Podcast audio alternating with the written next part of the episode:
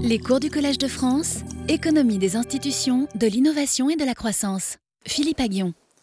Euh, donc je vais parler aujourd'hui de, capital humain, de croissance et santé, voilà, et de comment, comment euh, ces déterminants de la croissance ont évolué au cours de l'histoire et quels sont les mécanismes qui sous-tendent la relation entre, euh, entre ces composantes du capital humain et la croissance. Voilà. Donc c'est de ça dont je vais parler. Donc je vais parler de capital humain et de croissance. Euh, donc qu'est-ce que le capital humain? Ben, on, produit en utilisant en fait du capital physique, du travail, mais également du capital humain. Donc en fait, quand moi j'écrivais des, quand j'écrivais quelque chose comme ça, j'étais un peu trop simple. Quand j'écrivais euh, quelque chose de ce type, euh, là c'est le capital physique et là c'est le travail. Euh, c'était trop simple quelque part. En fait, la, vraie relation, c'est quelque chose comme ça, quoi. C'est-à-dire qu'il y a ce qu'on appelle du capital humain. Alors, le capital humain, qu'est-ce que c'est? C'est en fait que ça veut dire que, fait, eh bien, la production, la production de, le PIB, hein, ou la, production de biens euh, et services, etc., dépend de la quantité et de la qualité du travail. Et en fait, le capital humain, c'est un facteur de production invisible parce qu'il est attaché au travail, mais il mesure, il mesure si vous voulez, la, qualité, du travail. Voilà. Donc, euh, donc euh, euh, voilà. Donc c'est une et, et donc c'est pas facile de la mesurer, voyez. Donc il y a des différentes méthodes pour mesurer. Mais c'est tout ce qui affecte la qualité du travail. C'est pas juste la quantité, c'est la qualité qui compte. Voilà. Donc, euh, euh, voilà. Donc, euh, en fait, de la même façon, alors, maintenant, le capital humain, évidemment, la différence, c'est que les machines, elles sont tangibles, vous pouvez les toucher, quoi. Vous voyez, le capital physique, c'est quelque chose que vous voyez. Le capital humain, vous ne le voyez pas, quoi, parce qu'il est attaché au travail, mais c'est quelque chose en plus du travail. En plus de, donc, mais, il partage plusieurs caractéristiques avec le capital physique. D'abord, le capital humain, euh, est productif, il produit euh, de, la output de la même manière que le capital physique en produit. Euh, il est lui-même produit, on va, on va, voir comment on produit de la santé et de l'éducation. Hein. Alors ça ne se produit pas de la même manière que des machines, mais ça se produit, d'accord? Et, et il se déprécie au cours du temps. Le capital physique, les machines deviennent obsolètes ou elles s'usent. eh bien, le capital humain aussi devient, euh, tend à par exemple le savoir, eh bien le savoir tend à se déprécier au cours du temps. Hein. Donc vous oubliez, et puis votre savoir n'est plus à la frontière. Ben, il y a dépréciation du capital humain de la même manière que vous avez de la dépréciation du capital physique. Euh, euh, et puis enfin, il rapporte un revenu. Alors le revenu du capital humain, c'est, si vous voulez, chaque année supplémentaire d'éducation que vous suivez, eh ben, ça vous donne, en général, ça tend à vous donner des salaires plus élevés vous avez des qualifications dont on a besoin. Donc c'est sous cette forme-là qu'apparaît la rémunération du, capital humain. Vous voyez, c'est que ça vous donne des surcroîts de salaire ou des surcroîts de revenus. Et quand j'ai parlé l'autre fois d'inégalité et du skill premium, ben, on voyait bien que les gens qui, euh, qu'il y avait eu augmentation de la disparité entre les revenus des gens ayant poursuivi des études universitaires et les revenus des gens n'ayant pas euh, euh, n'ayant pas continué jusque, jusque-là. Donc, vous voyez, ça, c'est le revenu. Mais vous voyez, c'est plus compliqué. Le capital humain, il est attaché au travail et, il se voit, c'est pas qu'il est rémunéré à part, il est, il est rémunéré en, termes de, de premium d'être plus qualifié. Vous voyez? D'accord? Voilà. Euh, donc, alors, je vais parler aujourd'hui de deux sources, les deux sources principales de, de capital humain. Euh, euh, c'est l'éducation et la santé. Alors je vais, euh, organiser, la présentation en trois, parties. Je vais d'abord vous parler de l'éducation dans l'histoire, d'accord? Donc, et puis de, de, de théorie sur l'éducation et la croissance, d'accord? Donc je vais vous parler un peu d'évolution historique en matière d'éducation et de, des théories euh, qui, régissent un peu la relation entre éducation et croissance, d'accord? La deuxième partie, je vais vous parler de santé, même chose, je vais faire comme pour l'éducation, je vais vous parler de comment la, santé a évolué dans différents pays différemment au cours de l'histoire et également vous montrer, de dire voilà que, eh bien, qu'est-ce qui régit la relation entre santé et croissance? On verra que c'est très similaire à l'éducation. Et à la fin, je, parlerai, euh, je passerai à autre chose et je, vous parle, et je reviendrai sur l'éducation, mais je vous parlerai du lien entre éducation et rivalité militaire. D'accord Mais ça, je préfère le faire à la fin, parce que ça, c'est un peu à part de ça. Vous voyez, les deux premiers sont très parallèles l'un à l'autre, et je reviendrai à la fin sur la relation entre croissance, éducation et, rivalité militaire. D'accord Donc ça, je le ferai à la fin du cours. Ça sera le dernier quart d'heure ou les dernières 20 minutes. Voilà comment on va. Voilà le programme des réjouissances aujourd'hui. D'accord?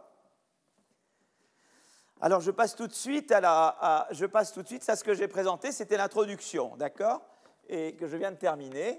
Et maintenant, je peux passer à, et maintenant, je peux passer à la partie euh, éducation. Donc, je, vais changer de, transparent. Euh, alors, échapper. Alors, deux secondes. Ah, deux minutes. Ah, voilà. Ah, non, c'est pas celui-là. Alors, comment je, comment je regarde? Il faut que je sois. Ah, voilà. Éducation. Voilà, voilà, voilà. J'y arrive, j'y arrive, j'y arrive. Voilà. Voilà, impeccable diaporama à partir du début.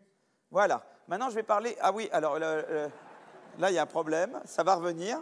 Alors, voilà. Vous voyez la technologie. Hein. Qu'est-ce qu'on ferait sans, qu'est-ce qu'on ferait, qu'est-ce qu'on ferait sans elle? Voilà. Alors, euh, euh, alors, éducation. Donc, euh, je veux, d'abord vous montrer des tendances historiques, d'accord? Et d'abord, regardez, ça, ça, vous montre ça vous montre l'évolution de, l'alphabétisme ou de, hein, disons l'alphabétisation progressive dans le monde.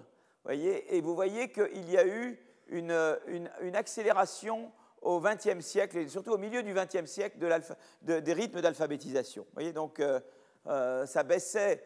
Vous aviez des taux et si je regardais avant 1800, en fait, il n'y a pas de gros progrès en matière d'alphabétisation. L'alphabétisation reste le, fait de, voyez, de, de, privilégier, quoi. Et, euh, vous voyez que le, vous voyez que le, que, voyez que l'analphabétisme tombe beaucoup plus rapidement depuis en fait le milieu du XXe siècle. C'est quand même très récent. Hein. C'est mes années de naissance. Je suis dans 56, moi, mon année de naissance, milieu des années 50. Donc, euh, vous voyez, c'est pas ça qui a, c'est pas ma naissance qui a fait ça, évidemment. c'est embêtant si c'est ça que vous reteniez du cours. Ce serait pas bon, là. J'aurais mal fait mon travail.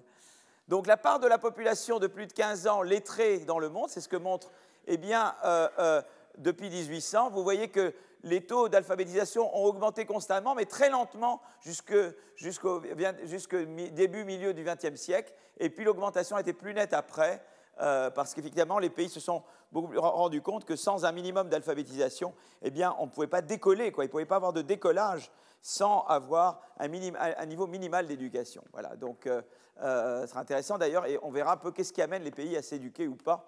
Est-ce qu'il y a une forme de concurrence? Et ça, ça m'amènera, ça, sera, ça serait très lié à ce que je ferai en dernier aujourd'hui. D'accord? Donc ça, c'est cette première slide. Je ne peux pas aller trop vite. Est-ce que vous suivez ce que je fais là? Ça va là? Ça va? Levez la main, levez les deux mains, levez une main si vous n'avez pas. Et si vous protestez trop, levez les deux mains. Et là, je sais que je dois vraiment, vraiment. Voilà. Alors, euh, ça, ça vous montre l'alphabétisation dans le monde.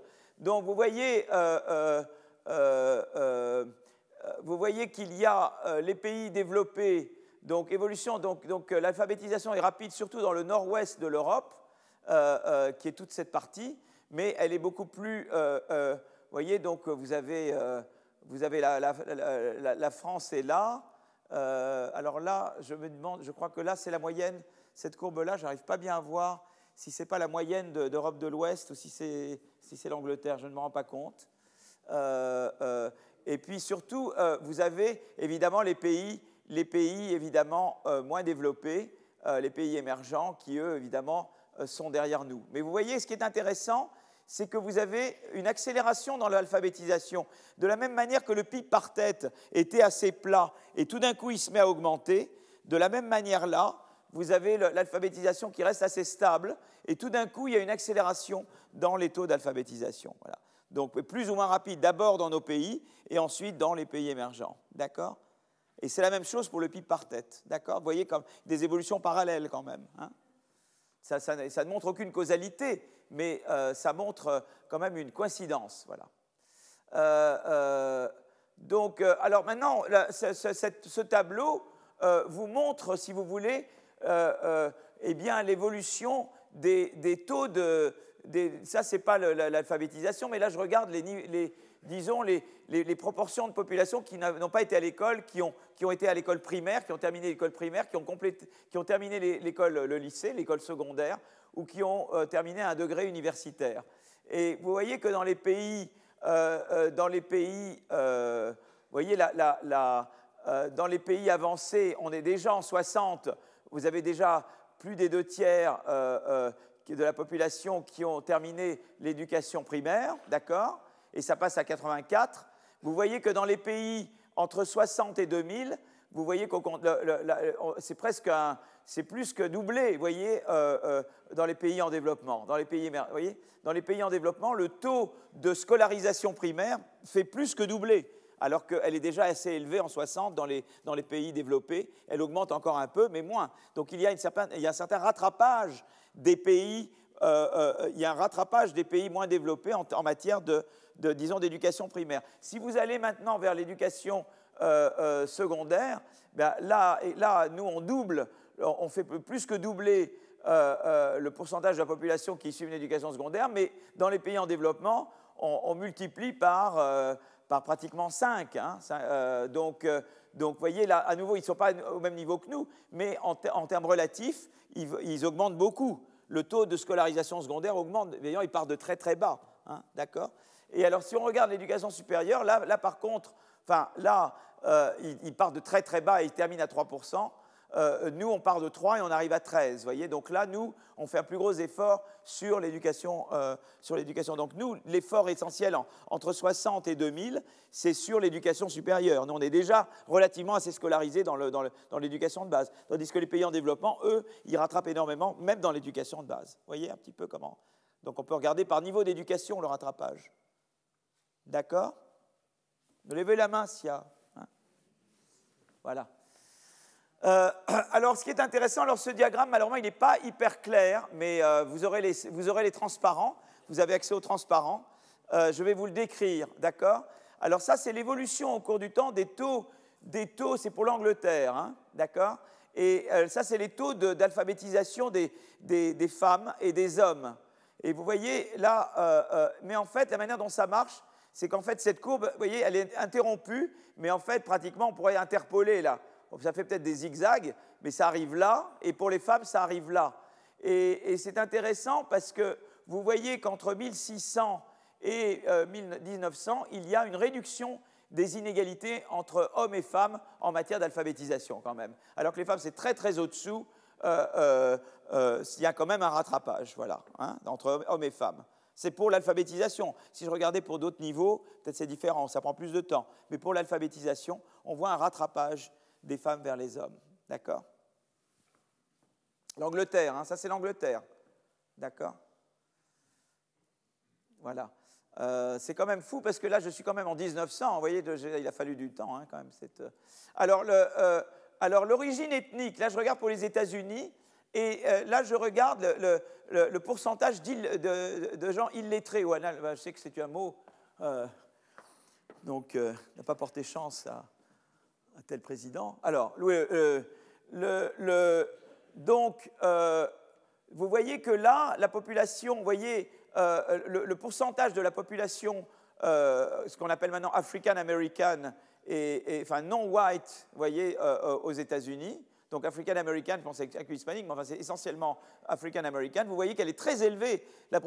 évidemment, là, on, est en, sort à peine de l'esclavage, et, mais vous voyez qu'il faut attendre, même encore en 50, vous voyez, on est très au-dessus pour, euh, euh, voyez, pour, euh, African American qu'on l'est pour les autres. Vous voyez, et la convergence, elle est, elle est quand même progressive, et, elle se fait, vous voyez, on y arrive vraiment en termes d'illettrisme, mais c'est quand même une mesure assez crue, hein, l'illettrisme. Je ne parle même pas d'éducation secondaire ou d'éducation supérieure. Et vous voyez qu'on converge à peine en, 1980. C'était assez effrayant, hein, ce, diagramme. Voilà. Alors regardons le monde maintenant. Regardons comment le monde évolue. Et euh, euh, vous voyez que c'est intéressant. Ça, c'est les, taux d'alphabétisation en 2015. Donc euh, là où c'est le plus foncé, c'est là où, très, où l'alphabétisation marche. Alors vous voyez que, tous les pays hors Afrique, à l'exception de l'Afghanistan, ont un taux d'alphabétisation supérieur à 50%. Mais de grandes inégalités subsistent, notamment entre l'Afrique subsaharienne et le reste du monde. Vous voyez Donc ça, c'est intéressant, on voit tout ça très très très clairement. D'accord? Vous voyez? Quand c'est blanc, c'est un alphabétisme, quand c'est noir, c'est alphabétisme. Alors évidemment, les, les, les, vous voyez là, tout cette, voilà, tout cette, euh, ça c'est intéressant. Voilà. Alors maintenant, on peut regarder par âge. Alors c'est intéressant parce que euh, euh, vous voyez en haut et en bas. En haut, je regarde euh, les taux d'alphabétisation parmi les, gens, les jeunes de, 15 à 24, et en bas, parmi ceux qui ont plus de 65. Et c'est toujours en 2015. Hein. et on voit que, évidemment, vous voyez, c'est quand même ça, c'est la, partie optimiste, c'est qu'il y a moins l'alphabétisme, l'analphabétisme, il est surtout chez les, chez les gens de plus de 65 dans les pays, euh, dans les pays moins développés. Ça veut dire que dans les pays développés, eh ben, euh, quand même, les jeunes ont tendance, même là, à, s'éduquer. Donc on peut se dire, si on se projette vers l'avenir, ben, il y a de l'espoir, c'est-à-dire que normalement, euh, la carte devrait devenir de plus en plus bleue au cours du temps. D'accord? Donc en fait, dans de nombreux pays, les taux d'alphabétisation varient considérablement d'une génération à l'autre. La tendance mondiale, c'est que le taux d'alphabétisation est élevé euh, euh, d'alphabétisation est plus élevé chez les jeunes, ce qui indique qu'au fil du temps, eh bien, euh, ce taux d'alphabétisation de l'ensemble de la population continuera à augmenter à mesure que, évidemment, la population, ces jeunes vont devenir. Voilà. Donc, donc ça, c'est l'élément d'optimisme. Alors, je, regarde maintenant ici, je regarde les tendances à long terme en matière de scolarisation et d'alphabétisation. En, en 1870, qui est à peu près là, euh, euh, seulement une personne sur quatre dans le monde avait été scolarisée et une personne sur cinq était capable de lire. Les inégalités mondiales en matière d'accès à l'éducation étaient très importantes. Aujourd'hui, en revanche, les estimations mondiales d'alphabétisation et de scolarisation sont supérieures à 80%, et les inégalités entre régions du monde sont beaucoup plus faibles qu'elles n'étaient. Donc, vous voyez là les différentes régions, vous voyez qu'il y a quand même convergence, et, vous voyez que globalement, eh bien, il y a quand même un gros recul de, de, l'analphabétisme. D'accord? Donc ça, ça va plutôt dans le bon sens, de réduction d'inégalités, si vous voulez, d'accord, en matière d'éducation. D'accord? Alors, euh, on voit une chose, euh, euh, y a, et je vais en venir quand je vais parler des théories, mais il y, a, y, a, des figures, je vais vous montrer plusieurs fois. J'aime bien revenir sur les choses, parce que ça rentre mieux. D'accord? Donc comme ça, si vous le loupez une fois, vous l'avez encore une fois. Je vous donne, moi, je suis pour la deuxième chance et la troisième chance. Voyez. Là, ce diagramme est très important. Celui-là, il faut vraiment faire attention. Il vous représente en abscisse le PIB par tête de différents pays en, 2009 euh, euh, et en ordonnée le, nombre moyen d'années de scolarisation dans le pays. D'accord? Et la, source est Barrow et Lee et Eston Summers Athènes. D'accord? Et, vous voyez que, grosso modo, là c'est assez clair, euh, euh, plus un pays est riche, plus la scolarisation est élevée. Mais euh, évidemment, ça, vous donne juste une corrélation, ça ne vous donne pas une causalité, parce que la causalité, elle peut aller dans les deux sens.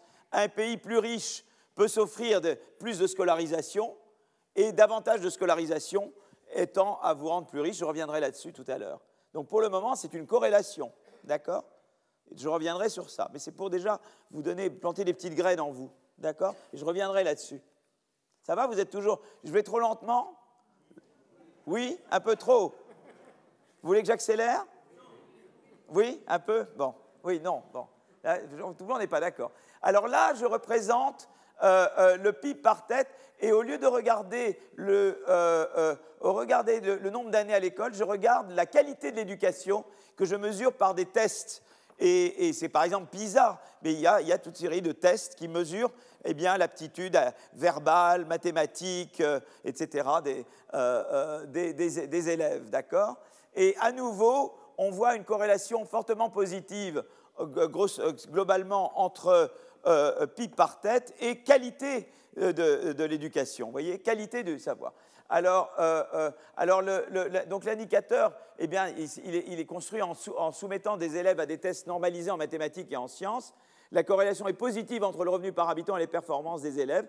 Deux exceptions à la tendance générale. Les États-Unis, vous voyez, les États-Unis qui sont euh, euh, plutôt en bas et la Chine plutôt en haut. Donc, si vous voulez, euh, les États-Unis ont, des scores de tests relativement bas pour un pays riche, et la Chine obtient des scores extrêmement élevés, étant donné son niveau de PIB par tête. Parce qu'ils ont mis un gros effort sur l'éducation. Vous voyez ce que je veux dire? Alors que les États-Unis n'en mettent pas, beaucoup moins. D'accord?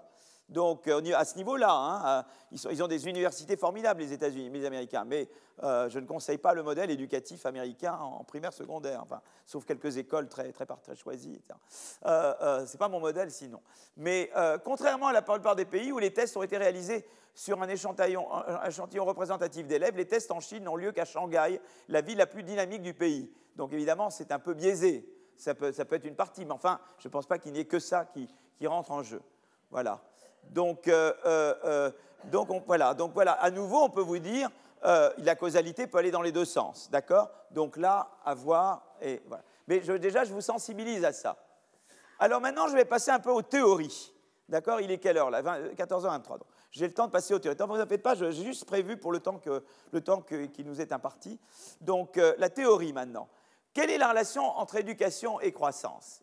Alors, il y a essentiellement deux visions. Alors, il y a la vision euh, euh, que des gens qui ont eu des Nobel là-dedans, hein, d'ailleurs. Lucas Becker, donc euh, ils ont eu Nobel pas la même année, c'est Robert Lucas et, Gary Becker. Lucas Becker, l'idée, c'est la dure la suivante. Lucas Becker, ils partent en fait de cette relation que j'ai écrite ici. Donc, je vais vous effacer, je vais vous effacer cette équation-là. Et Lucas Becker, c'est de dire, ben voilà, le capital humain est un, facteur de production, donc si j'augmente le H, j'augmente le Y. Vous allez me dire, est-ce que vous avez un prix Nobel pour ça? Non, mais ce n'est pas pour ça qu'ils ont eu le prix Nobel. Hein. D'accord, mais je vous rends le truc très facile. Si j'augmente la, quantité de H, j'augmente la quantité de Y. D'accord? D'accord? Mais vous allez penser que c'est très et trivial, et vous allez voir qu'il y a des, grandes, il y a des subtilités là-dedans. Et que ça conduit à des bagarres. Je me suis bagarré avec quelqu'un, enfin pas bagarré physiquement, hein. c'est eu une grosse bagarre euh, intellectuelle avec, avec, avec assez glou là-dessus, je vous en parlerai dans un moment. Bon, donc, euh, donc le capital humain étant un facteur de production, évidemment, cette approche prédit que la croissance du PIB par tête, donc la croissance du Y sur L, si vous voulez, hein, la croissance du Y sur L, le PIB par tête, c'est Y sur L, la croissance du Y ou du Y sur L, elle est, elle est liée à la croissance de H.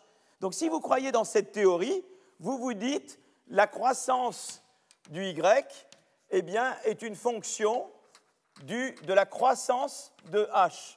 Vous voyez, c'est la croissance du H qui fait croître le Y, puisque le niveau de H vous donne le niveau de Y. Donc la croissance du, H vous donne la croissance du Y. D'accord? Plus le H croît vite, plus je construis de nouvelles écoles rapidement, plus, mon PIB augmente vite. D'accord? C'est ça, Lucas Becker. D'accord?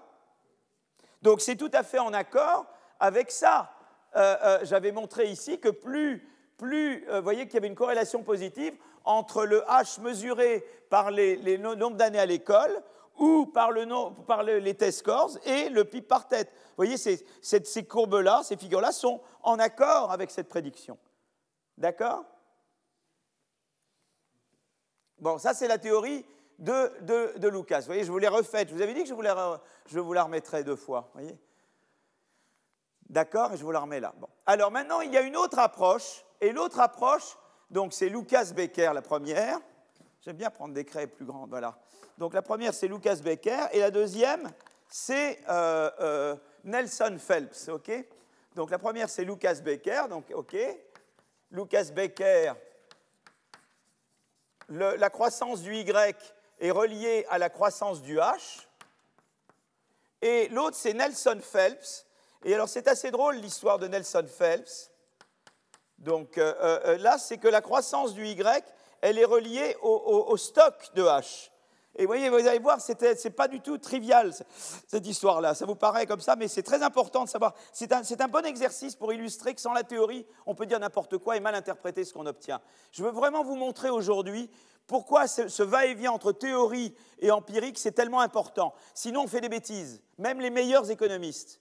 Même le number one, Aceboglou, je crois qu'il est number one world. Eh bien, là, il fait une grosse bourde. Voilà, parce qu'il n'a pas fait ça. Je vous montrerai, je vous expliquerai. Mais il n'aime pas qu'on lui dise, c'est un peu comme euh, quelqu'un d'autre. Il n'aime pas qu'on lui dise qu'il a tort. Je ne dirai pas qui. Bon, voilà. moins bien, moins bien. L'autre, il, il, finit par reconnaître au bout d'un mois. Bon, alors, le. Euh, donc, euh, le capital. Alors, quelle est l'idée de Nelson Phelps? Alors, d'abord, Phelps, c'est un, un, économiste qui a eu le prix Nobel en 2006.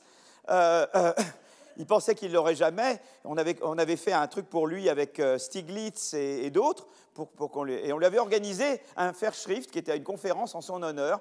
Et c'était en septembre 2001 à New York, le 17 septembre, le 18 septembre. Et bien tout le monde est venu. Vous vous rendez compte? C'est sympa quand même. Hein. il fallait le faire, hein, prendre l'avion pour New York une semaine après le. Hein. Voilà. Donc c'était en 2001 qu'on avait fait sa Fairschrift. Et il a eu le prix Nobel en 2006. Voilà. C'est sympa quand même. Bon.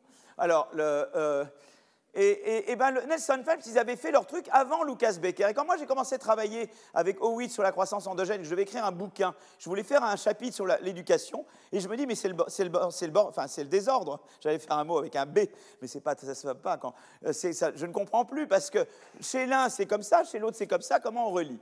La, théorie de, Nelson Phelps, c'est la suivante. C'est de dire, une, des sources de croissance, c'est de rattraper la frontière technologique. Donc supposez que le A c'est la frontière technologique et vous, vous êtes là.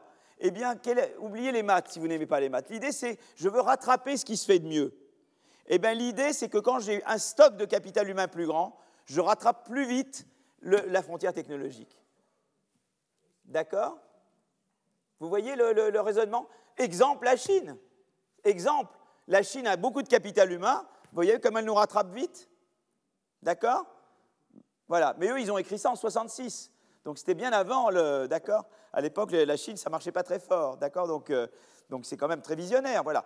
Donc c'est très important parce que vous allez voir tout à l'heure. Donc selon Nelson Phelps, ce qui compte pour la croissance, c'est pas de c'est pas le taux de croissance du capital humain, c'est le niveau de capital humain. D'accord? Donc, euh, euh, donc, vous voyez, si j'ai plus de H, eh bien, je rattrape plus vite. Vous voyez, le, je rattrape plus vite la frontière. Donc mon Y, c'est un A fois quelque chose. Le A, c'est ma productivité.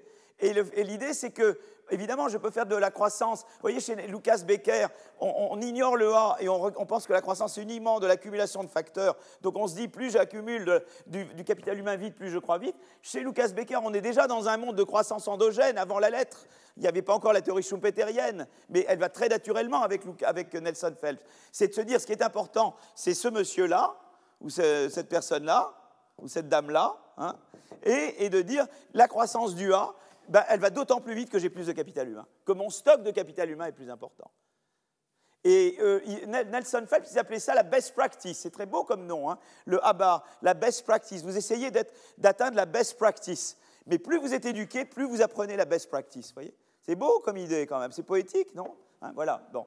Voilà. Donc, donc vous, vous dire, ben voilà. Donc si je crois dans cette relation, eh bien, je me dis, c'est le stock de capital humain. Alors, euh, ceux qui ont dit, ben, finalement, il y a les deux qui sont importants, eh bien, c'est euh, Alan Kruger. Alan Kruger, il a été conseiller, il a travaillé pour Obama, notamment. Euh, je me demande s'il n'était pas, dirigeait pas le Council of Economic Advisors, où il était en tout cas un des conseillers principaux d'Obama, Alan Kruger. Et Lindahl est un Suédois.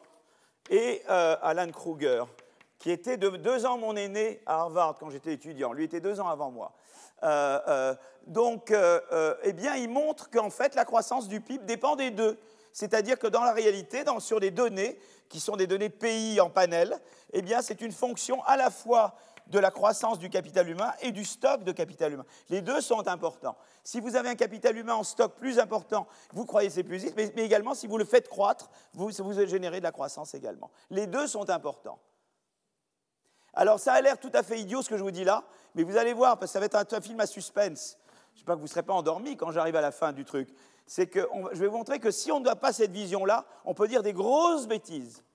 Et vous allez voir la grosse bêtise qu'un copain à moi euh, a pu faire. Voilà. ben voilà, c'est lui. Alors voilà. Mais euh, euh, c'est une seule fois que je me suis bagarré avec lui, parce qu'il déteste avoir tort. Il déteste avoir tort. Et, jusqu'à aujourd'hui, il ne reconnaîtra pas ce. Il l'a reconnu de manière indirecte, mais pas avec moi, avec d'autres, voilà. Mais, euh, mais pas avec moi, voilà. C'est la seule fois qu'on s'est vraiment bagarré, quoi. Mais ça a été une grosse bagarre, on ne s'est plus parlé pendant des mois, c'était terrible, terrible. Voilà. Donc, euh, euh, je vais revenir avec ça, c'est à propos de la santé. Donc, gardez bien en mémoire cette chose-là. Et vous allez voir que quand on spécifie mal un modèle, on interprète des, voyez, on interprète des résultats empiriques mal on leur fait dire la mauvaise chose, d'accord? Et c'est très important pour la politique économique, parce que si vous, prenez des résultats empiriques et vous les interprétez mal, ça fait ensuite des recommandations de politique économique qui ne sont pas les bonnes. Alors on va revenir à ça tout à l'heure. Ça va Pas trop rapide? Peut-être un peu lent peut-être. Bon. Bon. Alors il y a eu, euh, donc, il y a, euh, euh, donc il y a eu ça, d'accord? Et d'ailleurs j'aurais dû traduire en français là, l'éducation croissante. Mais donc, euh, il y a eu des extensions là-dessus. Sur l'éducation croissance, sur le stock de capital, eh bien, le stock de capital, on peut le mesurer par le nombre d'années, euh, euh, ou on peut le mesurer par. Alors là, ce que j'ai en, abscisse, c'est j'ai le stock de capital. Là, j'ai des formes mesures du stock, et en ordonnée, j'ai la croissance du Y, si vous voulez, du PIB par tête. La croissance du PIB par tête, d'accord? Et, ce qui est intéressant, c'est que si je mesure le H par la qualité de l'éducation, là je vois vraiment qu'il y a une relation très positive. Mais si je mesure le H par juste le nombre d'années, c'est beaucoup moins clair. Vous voyez, c'est intéressant ça. Si je le mesure par le nombre d'années, je trouve très légèrement, même pas du tout positif. C'est vraiment la qualité qui vous le donne. Si vous faites la relation entre le H et, le, et, le, et la croissance en, en données de pays, c'est peut-être moins vrai à l'intérieur d'un pays, c'est surtout la qualité qui compte. C'est important ça, parce que vous savez, c'est important de dire, c'est pas juste combien je dépense en éducation, c'est comment je dépense. Vous savez, nous, on dépense autant que les Finlandais. Mais euh, les Finlandais, alors maintenant, on a, on a, je, pense qu'on fait, des bonnes réformes en France en ce moment sur l'éducation, mais, euh, on a longtemps dépensé autant que la Finlande, sans, avec des moins bons résultats que la Finlande. Vous voyez Donc, euh, ce n'est pas juste combien on dépense, c'est pas juste la longueur, c'est combien d'années. Par exemple, en Afrique du Sud, l'école est obligatoire maintenant jusqu'à il y a 12 ans d'école, mais la plupart des écoles, on n'apprend rien du tout. Vous voyez Donc, euh, ce n'est pas juste le nombre d'années, moi, je me rappelle de pays qui disaient, nous, on est content, on a construit tant d'écoles. Oui, mais qu'est-ce qui s'y passe? Vous avez été regardé Tu vois? Et, comment vous, faites des tests, etc. Et voilà, la qualité est très importante. Bon, ça juste en passant. Donc la gouvernance est très importante. D'accord. C'est pas juste combien vous dépensez, ça relie à la réforme de l'État. C'est important de dépenser, mais en même temps de bien dépenser et d'avoir une bonne gouvernance avec la dépense. Petite, euh, petite, euh, voilà. Alors il y a également l'éducation supérieure. Là, je n'ai parlé que de, euh, de l'éducation en tant que telle. Mais il y a l'éducation supérieure et l'éducation. Vous pouvez vous savoir, je, je, dois avoir un stock de capital en quoi? Est-ce que je dois avoir beaucoup de gens primaires, secondaires ou aussi beaucoup de gens qui ont fait des degrés universitaires? Et là, euh, la théorie, et là j'ai développé beaucoup moi, avec des co-auteurs, euh, et la théorie est la suivante, c'est que je vous en ai parlé déjà, la croissance de la productivité ou du PIB par tête résulte de l'imitation de l'innovation. En gros, j'ai élargi Nelson Phelps. J'ai dit, voilà, il y a euh, euh, une des sources, c'est d'aller de A vers A bar, mais l'autre, c'est d'aller de A vers gamma A, où gamma est plus grand que 1. C'est-à-dire, une des manières d'augmenter la productivité, c'est de rattraper la frontière. L'autre, c'est d'innover sur soi-même. Oubliez les maths. D'accord? J'ai deux manières de faire de la croissance. L'une, c'est j'imite, la Chine peut imiter la France, ou elle peut innover sur elle-même. Quand je suis un pays qui n'est pas développé, c'est surtout l'imitation qui va me faire croître. Mais quand je suis un pays déjà proche de la frontière technologique, c'est l'innovation frontière qui va me faire croître. D'accord? Or, ces deux types de manières de faire de la croissance et de productivité ne sont pas reliés au même type d'éducation. Si vous voulez faire surtout du rattrapage, primaire, secondaire et disons euh, euh, licence, ça suffit. Si vous voulez faire de, l'innovation frontière, il vous faut des, écoles doctorales très bonnes. C'est ça que j'ai expliqué en France. J'ai dit, voilà, nous, on a eu une croissance, ben, les 30 glorieuses, c'était beaucoup une croissance A, vers A d'accord? Ça, c'est très les 30 glorieuses. Maintenant, nous devons faire de la croissance comme ça. Et pour de la croissance comme ça, nous devons investir plus et mieux dans l'éducation supérieure et la recherche. D'accord? Et donc là, c'est une autre extension de Nelson Phelps. Donc je reprends Nelson Phelps, mais je dis, voilà, il y a différents types d'éducation qui sont reliés à différents types de croissance de la productivité. Vous voyez? D'accord? Et c'est là que les théories d'éducation. Si on vous dit c'est quoi Il y a Lucas Becker d'un côté, Nelson Phelps de l'autre. Mais Nelson Phelps, avec les deux extensions, l'un, c'est l'aspect qualité qui est important, et l'autre, c'est de dire, attention, selon que tu veux faire euh, euh, imitation ou innovation, tu dois mettre plus ou moins l'accent sur éducation primaire secondaire versus éducation supérieure. Je ne suis pas en train de dire que dans un pays développé, il faut relâcher l'effort sur le primaire secondaire. Il faut maintenir l'effort sur le primaire secondaire, c'est le socle sur lequel on bâtit, mais en plus, il faut faire euh, éducation tertiaire. Alors, vous me direz, vous trouvez l'argent où? Ben Là, la réforme de l'État, etc. Enfin bon, je ne vais pas parler de ça maintenant. D'accord? Euh, euh, Voilà. D'accord? Donc là, c'est un tableau qui vous montre simplement, si je regarde la dernière colonne, que, que, en fait, proximity, ça veut dire à quel point le A est proche du A bar. Donc, plus un pays a une productivité proche de la productivité américaine, plus la fraction, plus avoir une plus grande fraction de gens avec un diplôme universitaire est bon pour la croissance. Ce que j'appelle fraction, c'est la fraction des gens qui ont un diplôme universitaire plutôt qu'un diplôme seulement secondaire. Et on voit très clairement, ça s'est montré sur des, données de pays, mais je l'ai fait beaucoup mieux avec des données d'États américains. Et là, j'avais un instrument qui pouvait m'aider à le faire. Je ne vais pas vous embêter avec les instruments et de causalité, mais je pouvais montrer que c'était un lien causal. Il y a vraiment une relation causale du type d'éducation vers le type de croissance que l'on génère. Voilà. Euh, et là, c'était État américain. Les États près de la frontière, c'est comme c'est le Massachusetts, c'est la Californie, c'est le, le, Connecticut. Là, c'est Research Education. C'est vraiment l'éducation, voyez, au niveau des doctorats qui est importante. Et, par contre, quand vous êtes le Mississippi ou l'Alabama, c'est vraiment euh, l'éducation euh, primaire, secondaire et two years college qui sont vraiment importants pour la croissance. Voilà, donc ça, ça termine la partie éducation. Vous voyez, je vais avoir, à mon avis, beaucoup de temps euh, parce que je suis déjà, j'ai fini la partie éducation. Alors, je, pensais commencer directement la partie santé, et puis euh, j'ai l'impression que je vais finir trop vite aujourd'hui. J'ai l'impression que je suis un peu trop vite. J'aime bien qu'on allant lentement. Alors maintenant, on va passer à la santé, et je reviendrai à l'éducation à la fin. Alors, on commence. Est-ce que c'est trop rapide? Non, non, c'est bon, ça va. Alors, on commence. Ça va venir là, le temps que ça arrive. Santé. Voilà, santé. Très bien. Alors j'ai parlé jusqu'à maintenant de l'éducation, d'accord? Et maintenant je vais, maintenant vous parler de la, santé. Euh, euh, alors voilà, il y a eu un, euh, autre prix Nobel, un Gus Deaton, vous voyez, je vous donne que des, que des prix Nobel. Hein.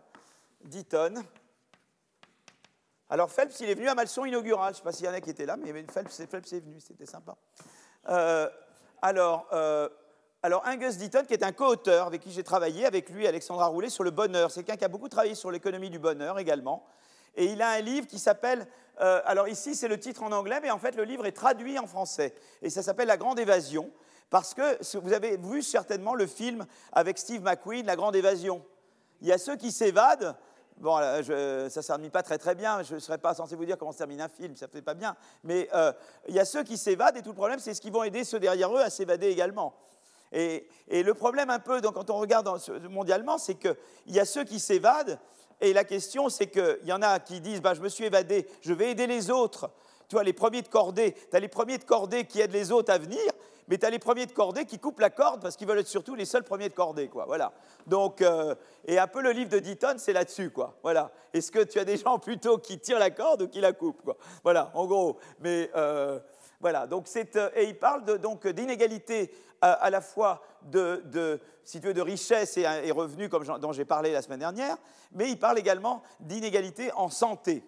Et euh, Angus Deaton vient d'une famille, c'est très intéressant, le parcours individuel de Deaton. C'est pour ça qu'il est passionnant ce livre, parce que à la fois c'est un merveilleux livre sur l'histoire des inégalités de revenus et des inégalités de santé euh, euh, mondialement, mais également c'est son histoire personnelle. Angus Deaton, il vient d'une famille plutôt écossaise, enfin du nord de l'Angleterre, enfin euh, euh, de, mineurs, voilà. Et donc, euh, et, Angus Deaton n'a pu s'éduquer que parce qu'il était bon au rugby. Et comme il était bon au rugby, l'université de Cambridge l'a accepté comme étudiant. S'il avait été mauvais au rugby, il n'y aurait pas eu un Gus Deaton. Il n'existerait pas, quoi. Enfin, vous n'auriez jamais entendu parler de lui, quoi. Et, et, vivre, vivre dans une famille de mineurs en Angleterre, même à l'époque où Deaton est né, c'était vraiment pas génial les, perspectives de mobilité sociale étaient quasiment euh, nulles. Et euh, évidemment, point de vue santé, ce n'était pas brillant non plus. Et donc tout ça est raconté très très bien. Quoi. Et, comment Angus, grâce au rugby, a pu étudier à Cambridge et, est devenu ensuite le Angus Deaton qui a eu un prix Nobel d'économie. C'est quand même c'est une merveilleuse histoire, l'histoire d'Angus Deaton. donc voilà, donc je commence, je vais doucement quand même, hein, mais j'ai l'impression qu'aujourd'hui c'est terrible, je vais terminer bien avant. Je ne sais pas pourquoi. Pourquoi le temps passe tellement lentement J'ai l'impression que je vais. Alors, euh, euh, alors, le PIB par tête, vous voyez que le PIB par tête, voyez ce qu'on avait vu déjà, cette courbe, je vous l'ai montré dix mille fois, vous voyez qu'il ne se passe pas grand-chose, et puis qu'à partir de 1800, il y a, il y a une accélération dans, euh, dans, voyez, la croissance du PIB par tête. Voilà. il y a un décollage. Eh bien, l'espérance de vie, c'est un peu pareil. C'est-à-dire que vous regardez jusqu'à 1850, alors elle est plus élevée euh, euh, en Europe que, dans d'autres foyers, mais vous voyez, c'est à peu près parallèle. Et puis ça se met à décoller d'abord en Europe, hein, et, puis ensuite euh, États-Unis, Amérique, Europe, Amérique, là c'est l'Europe, là c'est l'Amérique, et puis ensuite le reste du monde, voyez, et, ça vient plus tard. Et le décollage pour eux a lieu vous voyez, 1930, 1920, 1930, etc. Donc, euh, mais c'est intéressant. Alors évidemment, vous voyez que l'espérance de vie est un peu en retard sur le, PIB par tête quand même. Hein. Vous voyez, le PIB par tête, ça commence à décoller en 1820. Sur le plan de l'espérance de vie, le décollage a lieu un peu plus tard. Mais la forme est la même. Donc on veut essayer de comprendre un peu, ce qu'il y a derrière. D'accord? Euh, Donc euh, là, on peut regarder pour des pays. donc là, vous avez le PIB par tête donc si on regarde le PIB par tête, ça c'est simplement, là c'est pas du tout la santé, là c'est quelque chose qu'on a déjà vu, mais je vous le montre à nouveau pour vous rafraîchir la mémoire. Euh, euh, vous vous souvenez que ben voilà, vous avez différents pays, tous connaissent un décollage plus ou moins rapide. Là vous avez euh, les années, ces années-là, les, années 50, ça c'est la Deuxième Guerre mondiale, hein, qui est juste avant les années 50, et puis ça reprend, d'accord? Et, et évidemment vous avez des pays qui euh, euh, qui sont en retard. Par exemple, la, Chine est très en retard sur le reste et la Chine décolle plus tard. Voilà. Donc, peu de, donc, euh, donc qu'est-ce en gros, à retenir, ça on l'a vu dix mille fois, peu de changements dans le niveau de vie, ce qui est mesuré par le PIB partait depuis l'Antiquité, pas de croissance soutenue et continue, jusqu'au décollage 1820. La révolution industrielle débute en Angleterre, elle se diffuse ensuite aux États-Unis, au reste de l'Europe, avant d'atteindre le Japon dans un troisième temps. Et euh, après la Seconde Guerre mondiale, la croissance du PIB par tête s'étend à la Chine, surtout après 1978, euh, après Deng Xiaoping. D'accord? Ça, c'est les tendances du PIB par tête. D'accord Et maintenant, qu'est-ce qui se passe sur l'espérance de vie? Eh bien, sur l'espérance de vie, on retrouve un timing euh, un peu une chose similaire, c'est-à-dire peu de changements de tendance avant 1750. l'espérance de vie a d'abord progressé en Europe, voyez, et en Amérique, avant de se diffuser à l'Asie et ensuite, euh, euh, euh, et ensuite à l'Afrique ici. Voyez donc, donc on a à peu près le même séquençage de pays en termes de décollage. Mais évidemment, ça se passe un peu plus tard pour l'espérance de vie par rapport au PIB par tête. D'accord? Voilà ce qu'on voit sur ce diagramme. Alors maintenant, il y a des choses très intéressantes qu'on peut, qu'on peut noter. c'est qu'on va, il y a plusieurs choses amusantes qu'on va voir là-dessus. Euh, euh, donc là, ici, la convergence en espérance de vie, au cours de la seconde moitié du XXe siècle, les régions moins développées du monde ont vu leur espérance de vie passer de 42 à 66 ans. Euh, vous voyez, donc déjà, vous avez ici, ça c'est l'espérance de vie à la naissance, hein, d'accord Elle est de 69 ans en Europe en 50, elle passe de 69 à 79. Mais vous voyez que par exemple, en Chine, euh, je, crois que ça, c'est la, Chine. Et en Chine, vous voyez comme ça, comme ça grimpe. Hein. Alors évidemment, pourquoi c'est retardé? Bah, Il y a toutes les histoires de grands bonds en avant et toutes les bêtises de Mao Tse-tung. Hein, ça, ça coûte cher. Il y a des gens ici qui trouvaient que c'était génial. Moi, je me rappelle en 68, je rencontrais des gens qui trouvaient que c'était absolument super ce qui se passait là-bas, etc. Bon, voilà. Alors, euh, vous voyez les, résultats vous voyez, ce qui est bien avec les chiffres, c'est que les chiffres ne trichent pas. Vous voyez ce que je veux dire? Les chiffres, ils vous disent la vérité de ce qui s'est passé. Voilà. Euh, euh, et donc, voilà. Et là, vous avez donc là, vous voyez la Chine qui rattrape. Alors, le, rattrapage a été plus rapide. Vous voyez, donc, le, rattrapage est plus rapide que la croissance de, l'Europe du Nord. L'Europe du Nord, elle augmente de 10 ans son espérance de vie, alors que les autres pays, notamment la Chine, augmentent de beaucoup plus que, que 10 ans. Vous voyez, donc il y a ce qu'on appelle convergence en espérance de vie. L'écart est moins important avec euh, le leader en 2010 de 26 ans et demi euh, qu'en 1950, il est de, 31, de 32 ans pratiquement. Alors évidemment, la Chine, comme je vous disais, il y a la, grande famine de 58-61 qui évidemment fait, que la Chine n'est pas sur le même sentier. C'est intéressant comment ces événements, on les voit sur ces diagrammes. Hein? Vous voyez? Voilà. Alors, homme-femme, ça c'est intéressant, ça aussi. Alors, euh, donc ça, euh, euh, ça c'est aux États-Unis. Hein et on voit que, en fait, eh bien, pour les hommes comme pour les femmes, il y a une augmentation rapide de l'espérance de vie dans au début, dans la première partie du XXe siècle. Alors, vous avez l'épidémie de, grippe espagnole, vous voyez, qui est, là, qui arrive, voyez. C'est incroyable, hein c'est terrible, en 1918. L'espérance de vie est toujours plus importante pour les femmes que pour les hommes. Elle est de 3 ans en 1900, mais elle se creuse, l'écart se creuse au, cours du XXe siècle. Et la cause principale, c'est le tabac. Euh, le plateau observé pour les hommes entre 40 et 60 est lié à la consommation importante de cigarettes. Vous voyez là, euh, il y a un plateau là. Et là, c'est les cigarettes. après, ils arrêtent et ils se remettent à, à augmenter. Mais s'ils n'avaient pas fait ça, ils auraient continué comme les femmes. Mais là, c'est vraiment la consommation de cigarettes qui, là, explique que les hommes s'écartent beaucoup des femmes en espérance de vie. Intéressant. D'accord? Alors là, c'est la noblesse versus euh, le reste de la population. Ah, alors ça, ça se passe en Angleterre. Et, vous voyez que ce qui est très intéressant, c'est que euh, ça commence en 1550.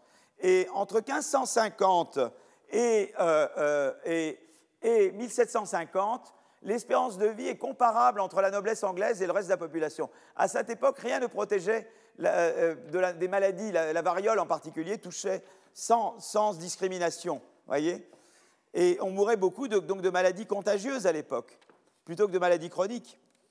Et les maladies contagieuses, eh ben, elles, touchaient, elles, touchaient, à peu près tout, voilà, tout le monde. Et, vous voyez qu'à partir de 1950, il y a un décollage dans l'espérance de vie de la noblesse alors que l'espérance de vie du reste de la population stagne. Et en fait, pourquoi? Parce qu'avec l'avènement des Lumières, la science prend une place importante dans la société et le traitement médical est mieux accepté. Vaccin contre la variole, par exemple, arrive à un certain moment. Et évidemment, les traitements existent, mais ils sont chers. Seuls les riches peuvent se les payer, les pauvres ne peuvent pas. Et vous voyez le décollage. Et vous voyez la divergence des deux courbes. D'accord?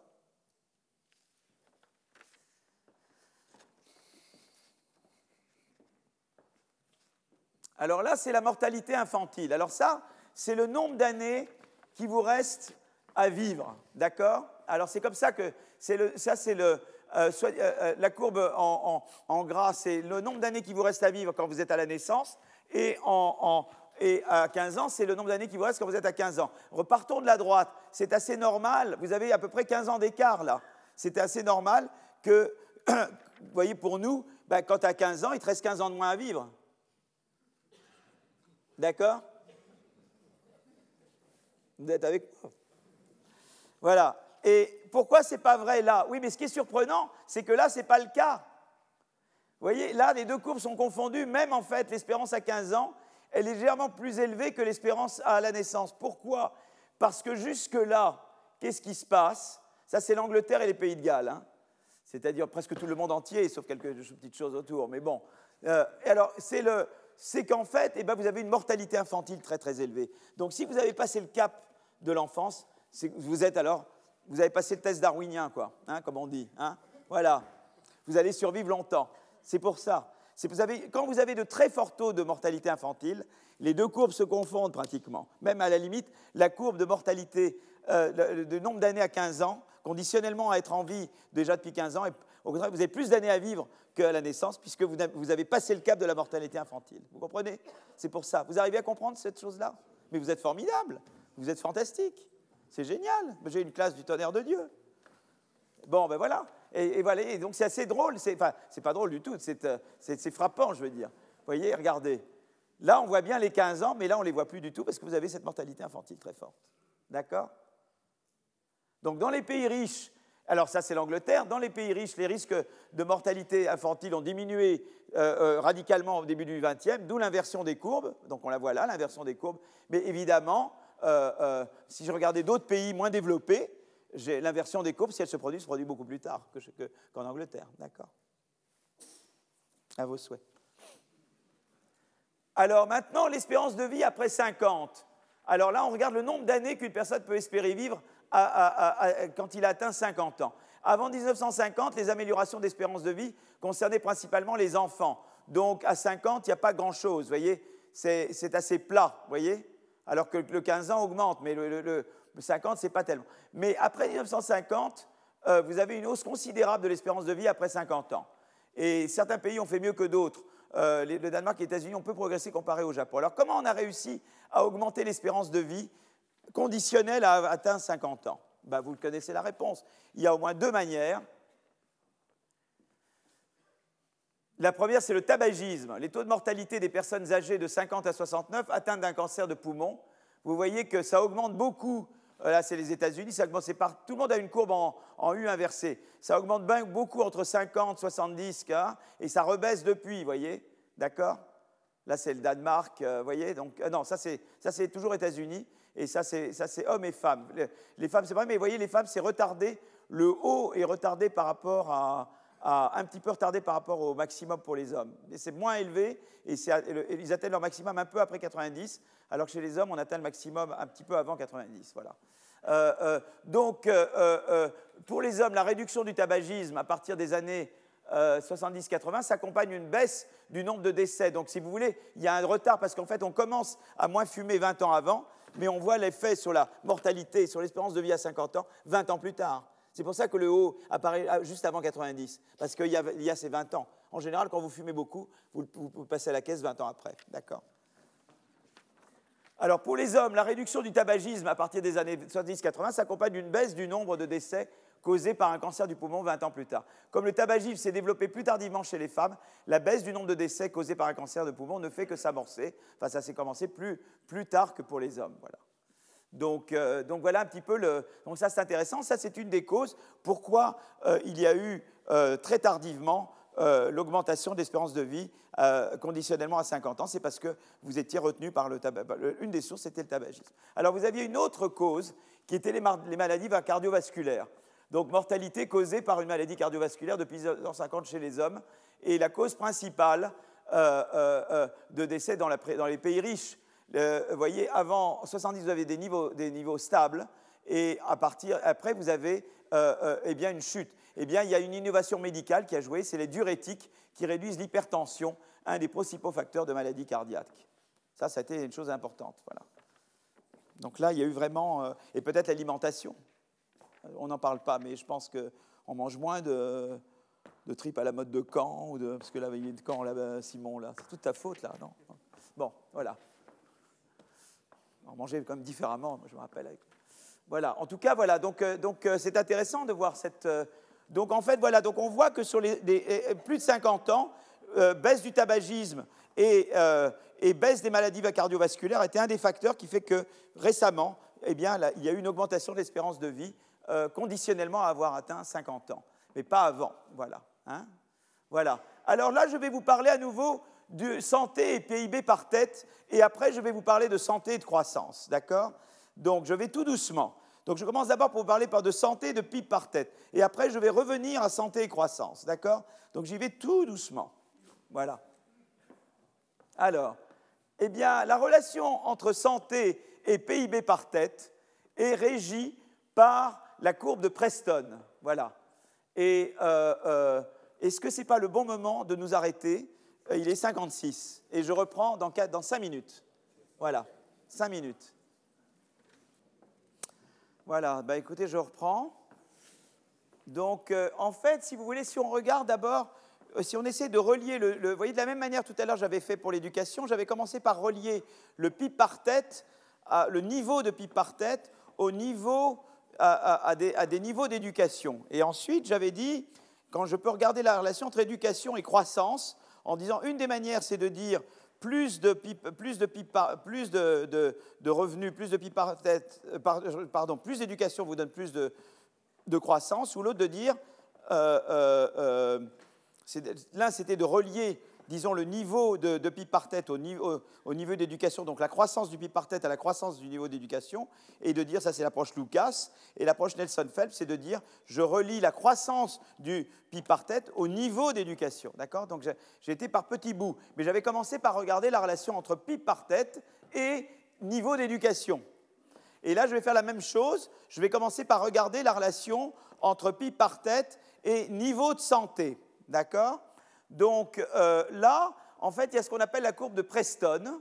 Euh, euh, et, là, en fait, vous la construisez en mettant différents pays. Évidemment, vous donnez plus de poids à, la Chine, à, pays qui sont davantage peuplés qu'aux pays qui sont moins peuplés, parce que sinon, ça n'a pas de sens de compter un tout petit pays. si je compte la Chine autant que le Liechtenstein, c'est pas sérieux. Hein donc, donc, c'est ce qu'on appelle des, régressions euh, de pays en comparaison de, pays pondérés par la population des pays. Euh, euh, donc, on regarde l'espérance de vie en fonction. donc, si vous voulez, on regarde l'espérance de vie en fonction du PIB par tête. Et on voit en gros que ça a cette forme-là, voyez Donc, Samuel Preston en 75, c'est récent. Chaque point est un pays représenté par un cercle dont la superficie est proportionnelle à sa population. Et on voit une corrélation positive voyez, on voit une corrélation positive à un moment donné entre, entre euh, donc là c'est fait en 2010, voyez, et tout ça est en 2010. En 2010, je vois une corrélation positive entre eh bien, le niveau de PIB par tête et l'espérance de vie. Mais ce que vous voyez, c'est que c'est quand même une courbe qui est non seulement croissante, mais elle est ce qu'on appelle concave. C'est-à-dire que vous voyez que dans les, ici, euh, euh, quand je pars de là et que je me développe, l'espérance de vie croît très vite. Et par contre, quand je suis déjà très développé, ben, l'espérance de vie, eh, c'est beaucoup plus dur de la faire croître. Il y a des rendements décroissants dans l'augmentation d'espérance de vie, vous voyez? Et c'est ça qui est la source de la convergence. C'est qu'en gros, les pays qui rattrapent, eh bien, ils ont leur espérance de vie qui croît beaucoup plus vite que ceux qui sont déjà euh, des pays avancés. Vous voyez ça? Donc, plus de PIB par tête augmente mon espérance de vie, mais d'autant plus si je pars d'un niveau très bas. Si j'ai déjà un PIB par tête très élevé, d'augmenter mon PIB par tête de tant de dollars, ça va augmenter de beaucoup moins mon espérance de vie moyenne dans mon pays que si je pars d'un niveau initial de PIB par tête très bas. D'accord? Vous voyez ça? Ça, c'est ce qu'on appelle la courbe de Preston. D'accord? Donc ça, c'est important. On dit courbe de Preston, tac, vous pouvez dire ce que c'est. D'accord? Alors évidemment, alors c'est intéressant parce qu'il y a des gens qui sont plutôt en dessous. Vous voyez, les États-Unis, par rapport à ce qu'ils représentent, ils sont plutôt un peu en dessous. Le Japon, qui a un PIB par tête en dessous des États-Unis, a une espérance de vie plus élevée. Vous voyez? Donc ils ont un système, peut-être ils mangent des, au lieu de manger des, hot dogs, ils mangent des, sashimi, et ça, ça aide, ou, de la nourriture plus saine, et ils ont une vie plus saine, ils fument moins, ils ont une vie plus saine, quoi. Voilà. C'est, euh, finalement, on s'y met tous, quoi. Hmm. Voilà. Donc, euh, euh, alors, le, alors, ce qui est intéressant, c'est qu'on peut regarder il y a, on peut à, chaque, à une année donnée, on peut tracer la courbe de Preston. Mais ce que je peux faire également, c'est que je peux voir comment cette courbe évolue au cours du temps. Vous voyez? Donc là, ce qui est intéressant, c'est que vous voyez que ça, c'est la courbe de Preston en 60, et ça, c'est la courbe de Preston en 2010. C'est-à-dire que pour un même revenu, pour un même niveau de PIB par tête, vous avez, grosso modo, en moyenne, plus d'espérance de, de, vie. C'est-à-dire que qu'est-ce qui se passe en fait? Un pays donné va se développer parce qu'il va augmenter son PIB par tête, mais en même temps, il va profiter de progrès techniques dans la médecine. Vous voyez ce que je veux dire? Qui fait que pour un même niveau de PIB par tête, il va, il va, il va pouvoir faire mieux que ce qu'on faisait avant. Vous comprenez? Parce que la courbe de Preston se déplace. Quand l'Angleterre avait le niveau de PIB par tête que la Chine a, eh bien, l'espérance de vie était beaucoup moins grande en Angleterre qu'elle n'est en Chine, parce que la Chine a profité du progrès technique en médecine. D'accord? Donc vous voyez, on, peut faire le mouvement le long de la courbe de Preston, mais on peut aussi, il y a le déplacement de la courbe de Preston. Donc la courbe, elle est formée, donc euh, on a deux courbes. Il y a celle qui est formée à partir de les relations entre pi par tête et espérance de vie en 60, qui est la courbe, euh, euh, qui est la courbe qui est là, la celle du dessous, et celle du dessus, c'est celle qui est formée à partir des points sombres, qui est donc les années 2010. Et vous voyez qu'elle est au-dessus, évidemment. Alors nous, qu'est-ce qu'on veut? Quel est notre but dans la vie? Ben, hein, moi, je me rappelle Fernand Reynaud. Hein. Est-ce qu'il vaut être mieux d'être riche en bonne santé que d'être malade et sans sous? Euh, Vous connaissez un peu les histoires. On préfère être riche en bonne santé que d'être malade et sans sous. D'accord? Donc, on veut aller vers le nord-est. D'accord? On veut augmenter notre niveau de vie et augmenter notre santé, notre espérance de vie. C'est ça qu'on veut. Mais vous avez deux manières d'y arriver. Une manière, c'est à courbe de Preston donnée, ben vous allez sur la, vous essayez vous déplacer sur la droite de la courbe de Preston, vous augmentez votre niveau de vie et ça va vous augmenter la santé puisque vous allez être sur la courbe de Preston.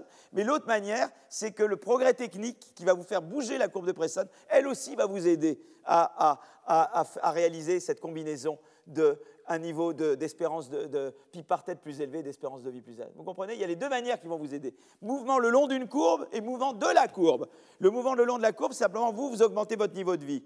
Le mouvement de la courbe, c'est le progrès technique en santé. D'accord? Voilà. Donc, alors, Deaton, qu'est-ce qu'il dit? Bah, The world is a better, évidemment, venant aussi d'une famille euh, de mineurs en, euh, Angleterre, euh, tout est mieux, quoi. Hein.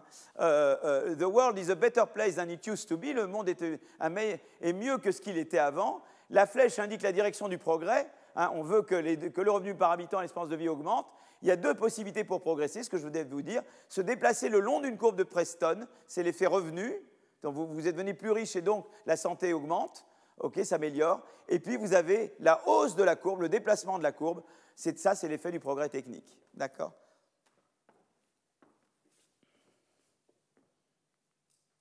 Alors là maintenant, je vais vous montrer pour différents pays, et vous allez voir comment ils ont évolué, et ce qu'ils sont allés vers le nord-est. Là, on est en 1804, et alors là maintenant, il faut que je, euh, je fasse actionne ça sur, le, sur ici, quoi, c'est ça? Comment je fais là? Ah voilà. Donc je vous le fais. Voilà. Hop.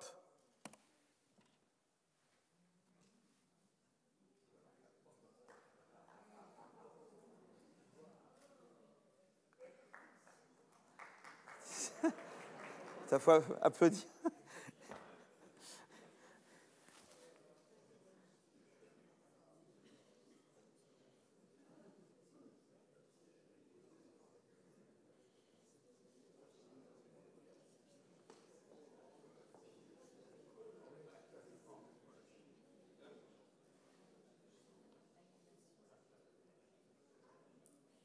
Voilà, ça arrête en 2012. Voilà. Ça, c'est le. Bravo, Simon. donc, euh, euh, donc euh, ça, ça vous donne quand même. Vous voyez, c'est quand même. Voilà, là, il y a tout à côté de l'histoire qui est bien. il y a des moments où on a des nouvelles un peu déprimantes. Je ne peux pas commenter sur les nouvelles récentes qui me dépriment moi personnellement. Mais c'est bien de voir des choses comme ça parce que ça vous, ça vous, ça compense la déprime. Hein. Ça vous empêche de trop déprimer. Voilà. Donc, dans la plupart des pays d'Afrique, l'espérance de vie, bon, ça pour tempérer votre euh, l'optimisme, donc donc euh, donc c'est bien. Donc grosso modo, on va dans la bonne direction, mais euh, pas tous à la même vitesse. C'est toujours l'histoire de la grande évasion, quoi. les premiers de cordée n'êtes pas toujours les, les seconds de cordée. Dans la plupart des pays d'Afrique, l'espérance de vie est encore faible si on compare aux pays riches. Cela provient du fait que de nombreux décès sont causés par des maladies infectieuses encore, touchant principalement les enfants. Et c'est pour ça qu'on a encore des pays où c'est la mortalité ils sont encore de l'autre côté. Vous savez, ma courbe où je montrais l'espérance de vie, ce qui vous reste à vivre à 15 ans et ce qui, vous reste de vivre à la naissance. Beaucoup de pays encore n'ont pas inversé la courbe.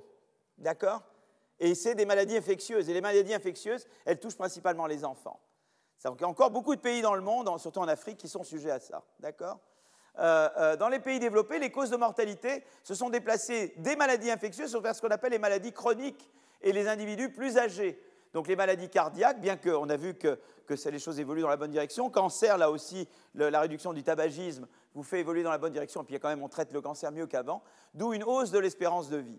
Alors, ce que je vous disais tout à l'heure, le déplacement de la courbe de Preston, j'allais dire la courbe de Deaton, la courbe de Preston, euh, euh, euh, il observe qu'à PIB par tête donnée, les pays en développement de nos jours ont des espérances de vie plus élevées que les pays développés, c'est-à-dire qu'il y a bien eu déplacement de la courbe de Preston. Quand je suis né à Édimbourg en 1945, l'espérance de vie en Écosse était plus basse qu'en Inde aujourd'hui. Lorsque mon père est né dans le bassin du Yorkshire en 1918, la mortalité infantile en Angleterre était plus élevée qu'en Afrique subsaharienne aujourd'hui. C'est hallucinant quand on y pense.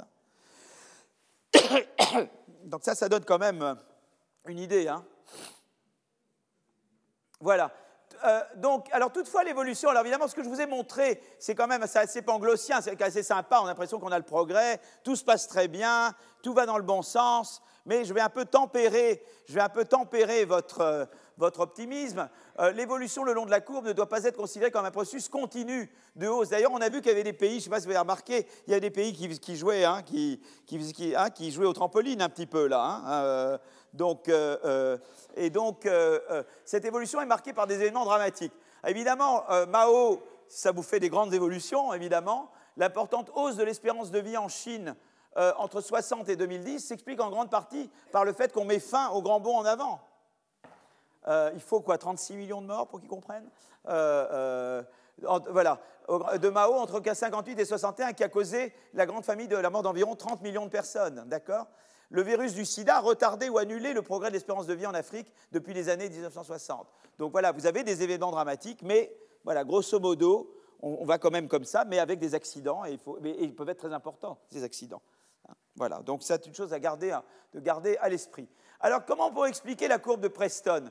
Ben, La courbe de Preston, c'est une corrélation. C'est une corrélation entre euh, niveau de vie et niveau de santé. C'est une corrélation, ce n'est pas, pas, une... Euh, je vais la redessiner là, euh, la courbe de Preston. Vous avez ici le PIB par tête, et, là, vous avez l'espérance de vie, life expectancy. Hein, et en gros, vous êtes comme ça, quoi. D'accord? Et, et c'est une corrélation parce que la relation, elle peut venir aussi bien du fait qu'une plus grande espérance de vie vous donne plus de, produits et, plus, et, le contraire. Vous voyez ce que je veux dire? Donc, euh, donc, vous avez, euh, ça peut être l'impact de la hausse du niveau de vie sur la santé, ça peut être l'impact euh, du niveau de la santé sur le, sur, la, sur le niveau de vie, et peut-être des facteurs communs qui sous-tendent ces deux évolutions. C'est-à-dire que vous avez une causalité d'un sens de la santé vers le revenu ou du revenu vers la santé, ou bien vous avez un facteur, un troisième facteur qui affecte l'un et l'autre. Donc regardons un peu qu'est-ce qu'il en est dans le détail, d'accord? Donc, euh, euh, eh bien d'abord l'impact de la hausse du niveau de vie sur la santé, d'accord? Euh, eh bien, il y a eu donc des travaux de Thomas McCown, je ne sais jamais comment le prononcer, pour de nombreuses maladies, les taux de mortalité ont chuté avant l'introduction d'un traitement médical efficace et ont continué à baisser sensiblement au même rythme après son introduction. Lui-même médecin en arrive à la conclusion que la médecine n'a pas été le facteur déterminant.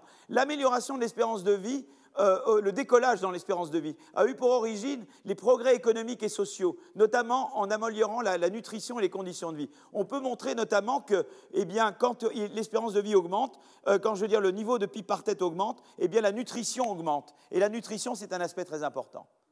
Voilà. Donc, donc avant même qu'on fasse des grands progrès en médecine, il y a déjà le fait que la nutrition s'améliore a été une source importante voyez, donc, euh, euh, donc ça, c'est, et, de se loger mieux, voilà, des logements plus salubres.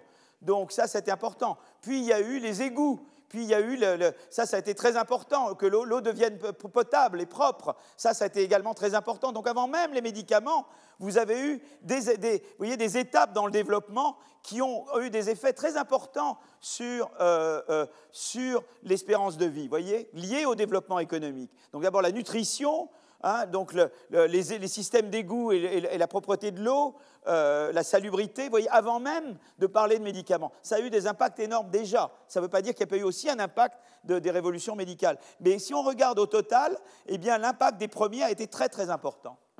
Euh, euh, allez, vous voyez par exemple là, on regarde, je, vous, je représente ici, vous voyez la relation pour différents pays en, en, 2007, la relation entre le, disons, le PIB par tête et, le, et, le, et, le, et, le, et si vous voulez, les calories, euh, euh, eh bien, on voit une, corrélation très positive entre, euh, entre les calories et le... voilà, donc le nombre de calories par jour est fonction du PIB par tête en 2005. L'idée que dans un pays plus riche, les gens consomment davantage de calories et donc sont en meilleure santé. Mais on pourrait penser aussi que plus de calories vous donnent plus de PIB par tête. Ça peut aller dans les deux sens, c'est une corrélation. Hein, davantage, de, calories euh, fait que vous êtes plus productif. Voilà. Hein.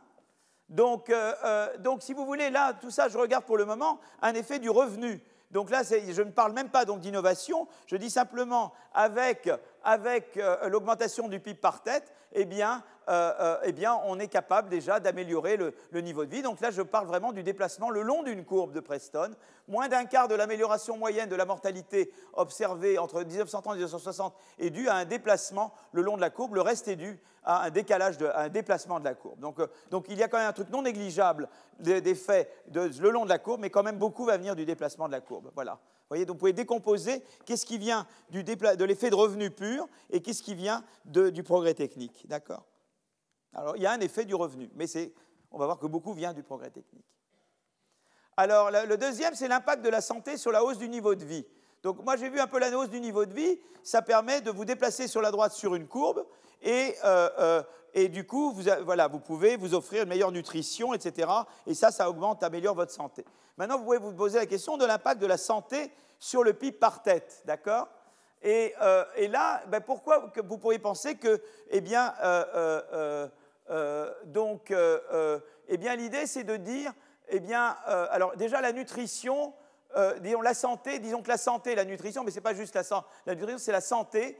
La santé, qu'est-ce que ça permet? Pourquoi la santé Ça va vous donner un plus grand PIB par tête? D'abord parce que vous faites rentrer davantage de gens qui sont capables de travailler. Quand une population en bonne santé peut travailler, voyez, euh, euh, d'après Fogel, en 1780, les 20% d'adultes les plus pauvres du Royaume-Uni étaient si mal nourris qu'ils n'avaient pas l'énergie nécessaire, ni même pour une heure de travail manuel par jour. Donc quand vous avez une meilleure santé, vous augmentez la force de travail. Vous voyez, j'avais écrit tout à l'heure ma fonction de production, mais vous augmentez même le L. Quoi. Le, L, c'est la population capable de travailler. Quoi. C'est même pas juste le capital humain, c'est même qu'ils peuvent aller travailler. Donc la première chose, c'est quand vous avez une santé plus grande, meilleure, eh bien, vous avez davantage de gens qui peuvent simplement travailler. D'accord? Deux, euh, euh, euh, il y a moins, les gens sont plus productifs. C'est-à-dire qu'il n'y a pas seulement travailler. Aller travailler, c'est être productif au travail. Si vous êtes tout le temps malade et vous avez mal à la tête, etc., vous n'êtes pas productif. Si vous êtes en bonne santé, vous êtes plus productif. D'accord? Il y a une autre raison également. Si je vis plus longtemps, je peux épargner parce que je vais faire des plans à long terme. L'épargne, ça va soutenir l'investissement ça va être bon pour la croissance. Si je pense que je meurs demain, je ne vais pas épargner. Or, l'épargne est très importante pour financer l'accumulation de capital, l'innovation, etc.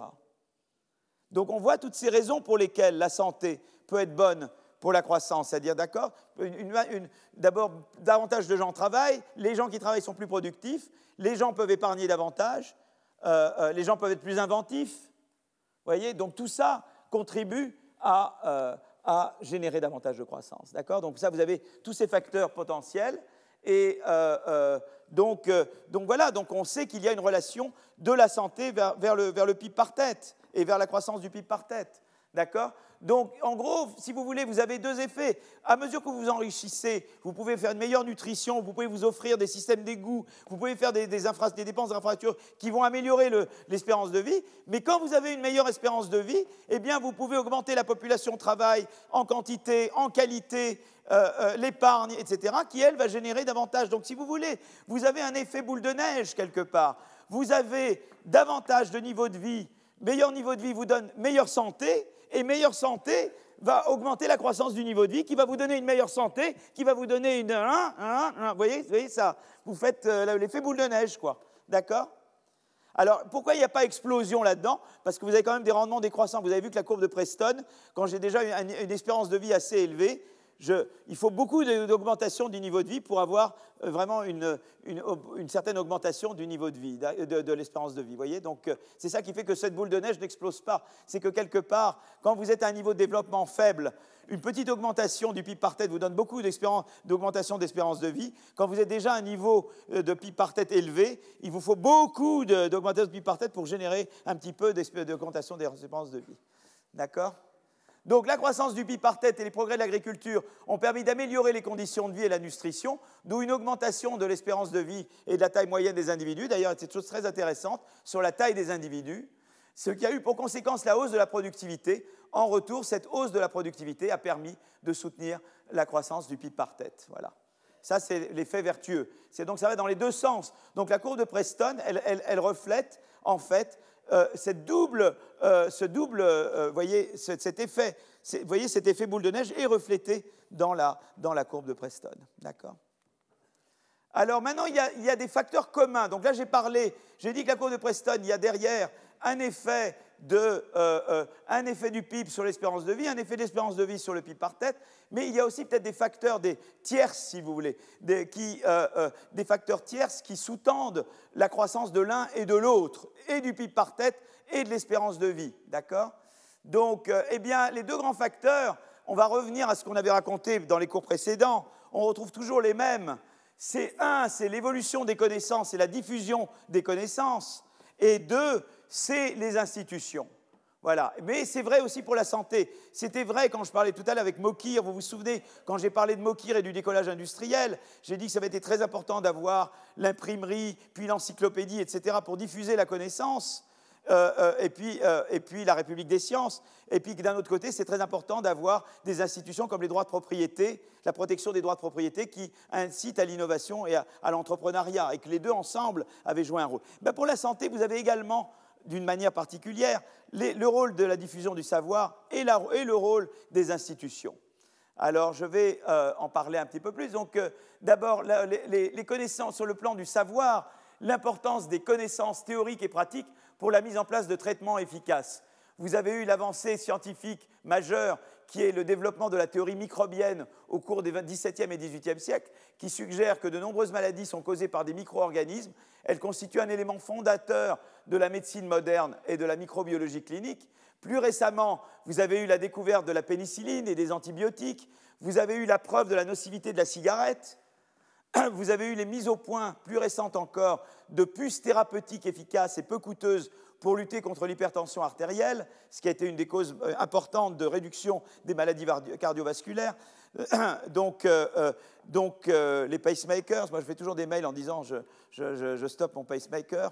Et donc, et vous voyez que ça a été très important, ces progrès-là. Voilà, donc la, diffusion des connaissances a été un élément majeur, et ça a été certainement un élément majeur de la convergence en espérance de vie des pays moins développés vers les pays plus développés. On a pu diffuser des vaccins, on a pu, et ça, ça a été un, un des éléments très importants.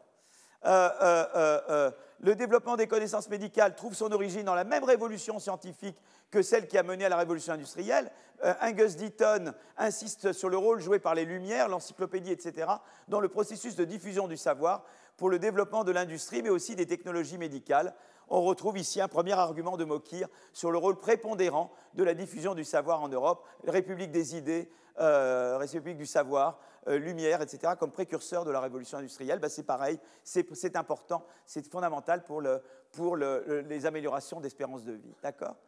Et euh, euh, donc voilà, donc ça, c'est, vous voyez, le facteur diffusion du savoir et de la technologie a joué un rôle très important dans le fait qu'il y a eu déplacement de la courbe de Preston vers le haut. Voilà, donc ça, c'est très important. Mais vous avez un autre facteur qui est la qualité des institutions. Donc, euh, euh, quand il s'agit de la santé, eh bien, Angus Deaton, par exemple, dans son livre, euh, insiste sur le rôle des institutions dans l'évolution de l'espérance de vie.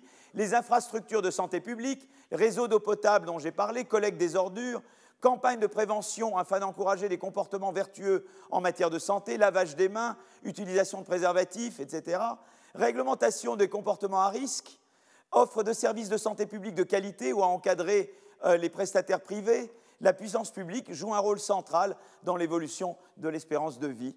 Ça, c'est peut-être une différence avec le truc général, c'est que pour la santé, un système entièrement privé ne donne pas les bons systèmes, ne sont pas entièrement privés. Voilà, ça c'est euh, donc c'est intéressant de comparer les systèmes. Hein. il y a plusieurs systèmes d'organisation, mais il y a un mélange privé-public. En France, on a, je crois, atteint un bon équilibre. Donc euh, euh, voilà, il y a le système complètement public anglais de la, de la c'est NSH Voilà. Hein et, euh, euh, voilà. et nous, on a un système que beaucoup nous envient. Voilà. Nous, on est un peu considéré comme un modèle hein, dans, le. Alors, de nouveau, donc on retrouve un facteur commun entre santé. Les institutions garantes des droits de propriété intellectuelle ont permis le décollage industriel. Ben, l'aspect institution, l'aspect diffusion du savoir, ce sont des éléments communs qui permettent à la fois. Euh, eh ben, pourquoi c'est commun? Parce que ces éléments institutions et divisions du savoir qui ont permis euh, l'accélération de la croissance du PIB par tête sont également des éléments qui euh, permettent les améliorations en, matière d'espérance de vie. Et, donc ça, ça aussi, ça vous donne une, corrélation entre, ça vous donne une courbe qui se déplace. Voilà. Alors maintenant, je voudrais parler de deux bémols. Et mes deux bémols, c'est euh, mes deux bémols, c'est les temps modernes et l'effet malthusien. Alors, alors est-ce que je mets point d'interrogation? Peut-être, peut-être c'est pas vrai. Peut-être que ce ne sont pas des bémols. Alors, je vais vous en parler. Pour le moment, il y a une vision quand même assez optimiste. Je vous dis finalement, bon, il y a des accidents. En, gros, j'avais l'air de dire qu'à part Mao et le, et, le, et le grand bond en avant, si on ne fait pas trop de bêtises, tout va bien, tout se passe bien. Mais euh, en fait, il y, a eu des objections à ça. Voilà.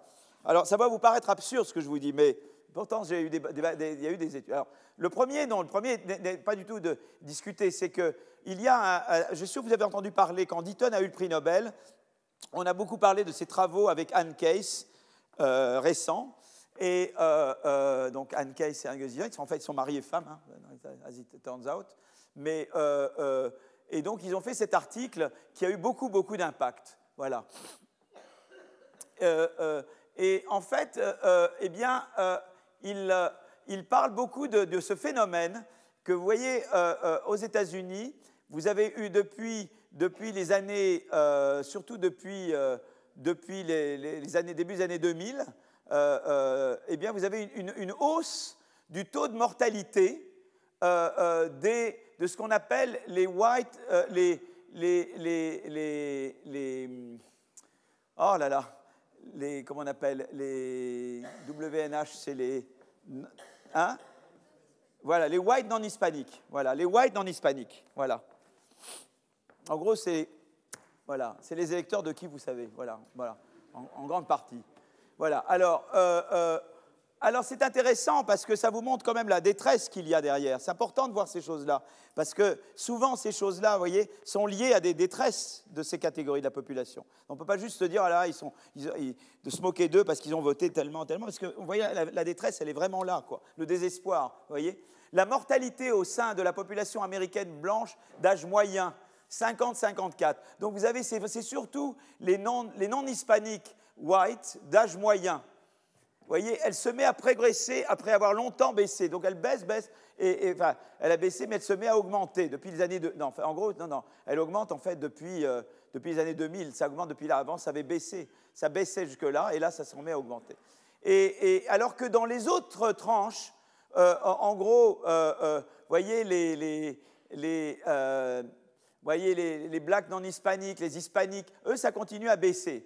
Donc c'est vraiment les, les, les, whites non hispaniques. Alors on va essayer de se comprendre qu'est-ce qui se passe dans cette catégorie. Voilà. Ça a été, c'est vraiment le, et c'est pourquoi j'en parle parce que c'est lié à la croissance moderne. Vous voyez, j'avais jusqu'à maintenant un peu une vision proglossienne. La croissance vous donne l'espérance de vie, l'espérance de vie vous donne la croissance, tout se passe bien, on y va, on évite euh, le petit livre rouge, on est bon, en gros. Hein. Voilà. Euh, euh, et, ben non, voilà, la, croissance américaine, tout le monde dit c'est génial. Il y a la Silicon Valley, il y a la, je, moi je me suis souvent fait le chant beaucoup d'un de, marché du travail euh, dynamique, flexible, etc. Mais euh, voilà, regardez, voilà ce qui se passe, d'accord? Donc, euh, donc qu'est-ce qui se passe? Pourquoi? Pourquoi, cette, pourquoi vous avez cette mortalité qui augmente parmi les whites non hispaniques aux États-Unis, notamment d'âge moyen? Alors, on va regarder alors il y a en fait plusieurs causes à cette augmentation de la mortalité. Il y a d'abord la détérioration des perspectives d'emploi. Et il y a la baisse, et, il y a ce que je dirais, le, disons, le noyau familial qui tend à se désintégrer. J'appellerais ça désintégration du noyau familial, si je devais peut-être mettre le. voilà. Et, et, donc, face à cette situation, cette population s'est tournée vers la drogue, vers l'alcool. Quelqu'un faisait remarquer que je n'avais pas parlé de l'alcool. Voilà, ici, on y est. Le suicide, et pour Casey Eddington, cette hausse du taux de mortalité traduit l'effondrement de la, classe moyenne blanche américaine. C'est intéressant aussi puisqu'il y a eu ces études qui ont montré que la part des classes moyennes blanches, notamment dans le revenu, a baissé ou dans les richesses. Il y a eu écrasement des classes moyennes euh, blanches aux États-Unis. Donc euh, c'est un phénomène à prendre très au sérieux. D'accord? Euh, Voilà. Alors c'est intéressant parce que si on regarde, ce, si cette, cette ça se met à faire du, du, du alors, euh, les auteurs définissent alors, ce qu'ils appellent les morts de désespoir, quoi. Mort, euh, death for despair, vous voyez, c'est leur terme. Death of despair, mort de désespoir, voilà. Et euh, lié au suicide, à l'alcoolisme et aux overdoses, et notamment les analgésiques opioïdes, d'accord? Eh bien, vous avez une hausse significative entre 2000 et 2014. Vous voyez, 2000, 2007, 2011, 2014. Et les auteurs notent que cette augmentation est constatée partout, quel que soit le niveau d'urbanisation. C'est ça qui est intéressant. Vous pourriez penser que c'est dû aux grandes villes, au stress des grandes villes, mais qu'à la campagne, ça se passe bien. Ben non, également à la campagne, on commence à, se droguer, à se picoler, etc. D'accord? Donc, euh, euh, euh, donc, il se passe quelque chose. Voilà. Et c'est vrai à tout niveau d'urbanisation. D'accord? Vous voyez? Vous suivez là? C'est pas trop? C'est bon? C'est rapide? Trop rapide? C'est trop rapide? Non, pas rapide. Vous levez la main, c'est trop rapide. Voilà. Bon. Alors maintenant, ce qui est intéressant également, c'est qu'on peut regarder, euh, on peut regarder, eh bien, la, la vous voyez, les, les, les morts de désespoir, mais à différentes, dans différentes années. Donc on les regarde par âge et à différentes années. Et alors vous voyez que, par exemple, en 35, jusqu'à 50 ans, alors que l'espérance de vie était beaucoup moins, jusqu'à 50 ans, il n'y a pratiquement personne qui prend de la drogue et qui, meurt de drogue ou qui meurt de choses comme ça, vous voyez, en 1935. Quand vous allez en 1975, beaucoup plus tôt, on commence à, mourir de, drogue, alcool ou suicide. Vous voyez, c'est intéressant déjà. Vous voyez, la courbe se déplace. Vous voyez, elle démarre là en 35, elle démarre là en 75. Vous voyez ça déjà? D'accord? Donc je commence à me suicider plus jeune maintenant qu'avant. D'accord? Par ces, par ces biais-là. L'autre chose, c'est que, vous voyez, les courbes là, elles étaient assez plates. Je commençais, je commençais plus tard, et puis je, je, faisais de plus en plus, mais à un taux qui augmentait lentement avec l'âge. Vous voyez? Vous voyez que maintenant la courbe, elle démarre bien plus tôt, elle est beaucoup plus pentue là qu'elle n'est là. C'est-à-dire que maintenant, je commence à 25, mais déjà, j'attends 60% 60 pour 100 000 à, 35 ou 40, vous voyez ce que je veux dire C'est-à-dire que je commence beaucoup plus tôt et, avec l'âge, ça va beaucoup plus vite. quoi. Avant, je commençais plus tard et c'était de plus en plus, plus je vieillissais, mais, à un rythme lent avec l'âge. Maintenant, je commence plus tôt et, et, je, et voyez, chaque année qui passe, il y a encore beaucoup plus de chances qu'il y ait quelqu'un qui se drogue, etc. C'est terrifiant, hein, l'évolution de cette courbe. Hein. C'est terrible. Hein vous voyez le lien avec le vote Trump C'est ça qu'il faut faire attention. C'est toujours faire attention que chez nous, on n'est pas ça qui se passe. Parce que là, on est très très mal parti si c'est ça. C'est ça, il faudra toujours regarder ces, indicateurs. Vous voyez, c'est important. Euh, voilà. Donc, euh, euh, donc, donc, voilà. Donc ça, ça c'est ce que je voulais mettre en évidence. Donc les cohortes les plus récentes ont subi, en fait, qu'est-ce qu'elle est, comment ils expliquent ça, dit Todd et Case? Ben, Ils vous disent, les cohortes les plus récentes ont subi un marché du travail ça j'ai oublié de mettre les accents, mais ils vont être mis tout à l'heure plus tard, euh, un, marché du travail plus incertain, vous voyez, plus euh, euh, impactant négativement sur leur, perspective d'emploi et leurs revenus. Donc, si vous voulez, les gens maintenant, comme il y a beaucoup plus de destruction créatrice, etc., et pas vraiment de flexec aux États-Unis, vous voyez, c'est là que la flexec, c'est bien utile, eh bien, les gens font face à des, à des fluctuations de revenus beaucoup plus grandes et à de l'incertitude sur le travail. Ça, ça crée du stress, si vous voulez. Ça, ça crée du désespoir. D'accord? Euh, et, également, euh, pourquoi les couples se défont, pourquoi les familles se défont? Pour différentes raisons. Mais euh, d'abord, il y a un effet direct de la perte d'emploi. La perte d'emploi peut créer des tensions qui, qui, fait que la famille se défait. si vous allez voir le grand bain, c'est très bien montré. Hein. Euh, et tout le monde n'a pas l'idée d'aller euh, de, faire, cette entreprise. vous voyez tout de suite comment les couples se défont, quelqu'un ne travaille plus, on dit voilà, etc. Donc les couples, c'est une source de, tension dans les couples. Euh, et puis, il y a l'effet que, que l'effet sur la santé ou le côté suicidaire également accentue. donc si vous voulez, ces effets se renforcent l'un l'autre vous avez la, perte d'emploi à un effet direct de stress, il, conduit à désintégrer la famille qui va accentuer l'effet sur le stress, et vous avez donc des mauvaises dynamiques qui se mettent en jeu. L'augmentation de l'offre d'opioïdes n'est pas perçue par Case Editon comme un facteur fondamental, mais comme un catalyseur, comme un facilitateur. La prescription d'opioïdes pour le traitement de douleurs chroniques a jeté de l'huile sur le feu, rendant l'épidémie bien pire qu'elle n'aurait été autrement. Alors que la, euh, la hausse de la part des morts de désespoir est en progrès euh, depuis longtemps, elle a été masquée, cependant jusqu'à la fin des années 90, par le déclin du nombre de décès. Donc je vous avais montré tout à l'heure en 75, déjà en 75, vous, très vite vous commencez à mourir de ça, mais comme en 75 il y a eu en même temps l'effet de réduire le tabagisme, etc., quand vous regardez le total, vous ne, vous ne voyez pas apparaître autant que maintenant. Maintenant, l'effet du tabac, la réduction du tabagisme est stabilisé, et maintenant, ce que vous voyez, c'est l'augmentation de la mortalité des, WHN, vous voyez Donc, euh, des white non hispaniques, d'accord? WNH.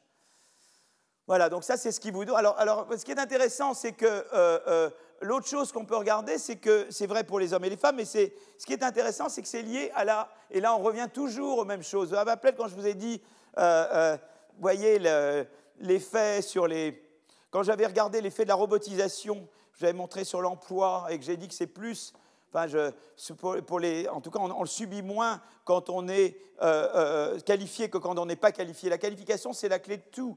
C'est-à-dire que c'est surtout euh, les, les, les whites non hispaniques d'âge moyen qui n'ont pas été au-delà des études secondaires. C'est vraiment eux, c'est vraiment eux dont la mortalité, dont la mortalité augmente. Ça, c'est les hommes et ça, c'est les femmes, voyez et par contre, les hommes et les femmes qui, eux, ont, des degrés bachelor, licence, etc., eux, ils ne sont pas affectés, voyez, par le progrès. Donc le progrès, il est sans pitié pour les gens qui n'ont pas de qualification, aux États-Unis. Dans d'autres pays, il y a la FlexEc, il y a d'autres systèmes euh, qui, sont, qui quand même assurent. Moi, j'ai par exemple une étudiante qui a regardé, c'est une étudiante qui s'appelle Alexandra Roulet, euh, euh, qui était ma co-autrice. Enfin, on est sur plusieurs projets. On avait écrit un petit bouquin ensemble qui s'appelle Repenser l'État. Et Alexandra, elle a regardé le lien entre chômage et, prise de, médicaments au Danemark. Et alors, elle voyait une corrélation mais elle a vu qu'en fait, c'était des gens, les gens qui allaient au chômage étaient déjà prédisposés. Quand elle contrôlait pour les effets de sélection et les effets de dire, voilà, on prend a priori des gens qui sont prédisposés, au Danemark, il n'y a pas d'effet. Parce qu'au Danemark, ils ont un système qui fait qu'il n'y a pas d'effet du chômage sur la croissance. Parce que vous avez des garanties de revenus, de formation, etc. Donc on peut résoudre ça, mais il faut changer, le modèle de, cette manière. voyez C'est très important d'avoir un vrai système. Je sais que maintenant on négocie l'assurance chômage. Faire très attention comment on négocie. Est-ce que la France va aller dans la direction anglo-saxonne ou est-ce qu'elle va aller dans la direction scandinave? C'est crucial parce que ça aura des effets très importants sur l'impact que peut avoir le chômage sur la santé. Donc c'est important, c'est important parce que le débat est maintenant. Voilà, la France a une croisée de chemin. Donc est-ce que c'est la voie anglo-saxonne qui va l'emporter ou la voie scandinave? Voilà. Donc, euh, donc voilà. J'envoie des SMS à 3 heures du matin en disant va dans la voie scandinave. Je ne sais pas l'effet que ça peut avoir. En général, j'ai des réponses aux SMS de 3 heures du matin, puis que la personne dort peu. Voilà. Anyway, je ne vais pas parler de, de pas parler de. Euh, voilà, voilà. Alors. Euh, donc, vous voyez, donc c'est très important, c'est les, hommes et les femmes qui n'ont pas, de, niveau d'éducation, vous voyez.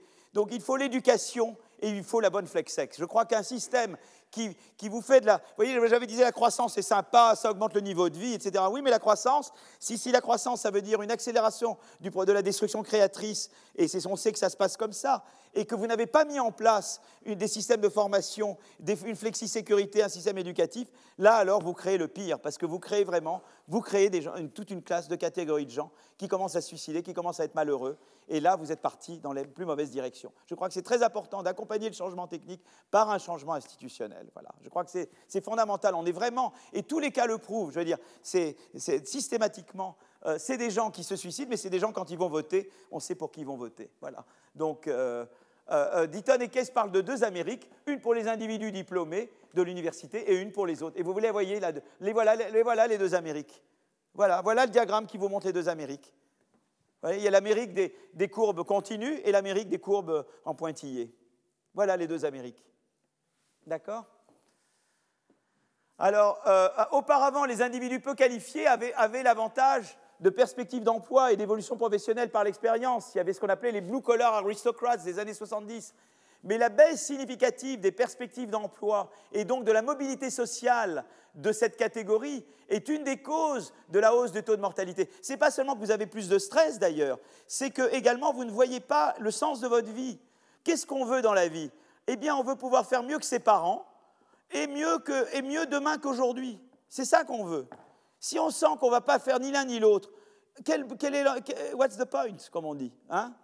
Voilà, et beaucoup de gens sont acculés au suicide ou à l'alcool, etc., parce qu'ils se disent mais j'ai une vie qui, ne mène nulle part et, je ne vois pas d'amélioration. Je ne suis pas capable vraiment d'élever une famille parce que je ne peux pas donner une sécurité à ma famille. Donc je ne peux pas avoir une vie de couple sympa. Je n'ai pas un travail fixe. Je n'ai pas de perspective. Le rêve américain s'est terminé, etc. Mais voilà, ces gens-là, eh bien, euh, euh, ils sombrent dans l'alcool. Voilà. Et, donc la baisse significative de perspective d'emploi et de mobilité sociale est une des causes de la hausse du taux de mortalité. C'est le sentiment de déclassement. Et dit dit, it's the life you expected to have relative to your father or grandfather. C'est la vie que vous espériez avoir par rapport à l'amélioration par rapport à votre père ou grand-père. Euh, euh, c'est plus là, it's, just not there anymore. Il n'y a plus cette perspective-là. Voilà. Et ça, pour eux, c'est ça, autant que le stress, si vous voulez. C'est le stress et l'absence de perspective. Voilà qui est cause de cette mort de désespoir. Voilà, euh, c'est intéressant parce que si on compare les taux de mortalité entre groupes de population, maintenant on peut regarder entre les groupes, on voit que donc les whites non hispaniques, ça augmente, euh, mais pour les autres, c'est stable ou c'est décroissant. Les autres groupes n'ont pas de revenus plus élevés en moyenne que les, les, whites non hispaniques, mais c'est que si vous voulez, c'est vraiment l'idée, c'est pas juste le niveau absolu de mon revenu, c'est est-ce que j'ai ils n'ont pas le même sentiment de déclassement. C'est-à-dire que les whites non hispaniques, ils, se sont sentis beaucoup plus déclassés qu'avant. Et c'est ce sentiment de déclassement qui a joué, voilà, qu'ils ont expérimenté plus que d'autres catégories. Et eux pensent que c'est ça qui cause cette hausse de mortalité plus grande chez eux. Parce que dans l'absolu, leur sort n'est pas pire que celui des blacks, par exemple, des African Americans, etc. Mais le sentiment de déclassement est plus grand. Voilà. Alors, euh, pourquoi aux États-Unis? Alors là, il y a d'autres pays. Vous voyez qu'en France, c'est pas pareil, et dans d'autres pays, c'est pas pareil. L'Australie, par contre, c'est pas bien. Je ne sais pas s'il y a des, gens des, gens qui connaissent l'Australie dans la salle. J'étais intrigué par la courbe australienne. Pourquoi l'Australie se met à augmenter, je ne sais pas. Mais euh, les auteurs insistent sur le fait que ce phénomène est une spécificité américaine. Contrairement aux États-Unis, les taux de mortalité en Europe sont en baisse pour les individus étudiés, c'est-à-dire pour les, pour les, disons, classes moyennes, blanches, euh, euh, alors, à moyen terme, Casey Deaton place en faveur de davantage de sécurité sur le marché de l'emploi, de soins plus accessibles pour renverser la tendance. C'est là que le modèle social compte. Ce qui est intéressant, c'est que le Canada, c'est également, qui est à côté des États-Unis. Vous voyez, le Canada, il n'y a pas de vraie tendance. Il y a un petit hausse, enfin beaucoup moins qu'aux États-Unis. Et là, maintenant, c'est même plutôt à la baisse au Canada. Donc, le Canada est beaucoup plus proche de nous qu'il est des États-Unis quand on regarde ces courbes-là. C'est intéressant. Euh, de voir la proximité du Canada par rapport à l'Europe et, en contraste avec les États-Unis. Hein. Alors maintenant, je voudrais terminer et après je passerai à la Ravelo. Il me reste un quart d'heure. Ben, je suis bien. Je veux parler du paradoxe Acemoglu, euh, la bagarre avec Acemoglu. D'accord? Ah Du blood, blood. Alors, voilà, alors. Ben, c'est terrible parce que je suis filmé là, il va tout voir, là, ça va être terrible. Ma, ma carrière est foutue là. Hein? Qu'est-ce que tu dis? Tu vas lui envoyer. Bon, merci, euh, merci Gizlan. Voilà. Alors, à de Johnson, ils disent voilà, euh, euh, qu'est-ce qui se passe? Ils ont. moi, je vais vous donner cette vision que le PIB par tête augmente la santé, la santé augmente le PIB par tête, tout se passe bien, courbe de Preston, etc. Eux, ils ont essayé de dire voilà, je vais faire une. Je vais, avec des instruments, je vais faire une bonne régression. Euh, de, sur la base de, comparaison de pays au cours du temps, euh, euh, OCDE, non OCDE, et entre 40 et 80. Et, vous voyez ici, donc la, courbe de Preston vous dit que la courbe de Preston, ça vous dit qu'un niveau de PIB par tête plus élevé vous donne un niveau d'espérance de, vie plus élevé. D'accord? Donc ça veut dire que si je fais croître l'espérance de vie, je devrais faire croître euh, je vais croître le PIB par tête, je vais faire, euh, pardon, ça montre que si je devais faire croître le, PIB, l'espérance de vie, je devrais faire croître le PIB par tête. Si je crois dans cette courbe, si tu augmentes là-dessus, tu augmentes là-dessus. D'accord?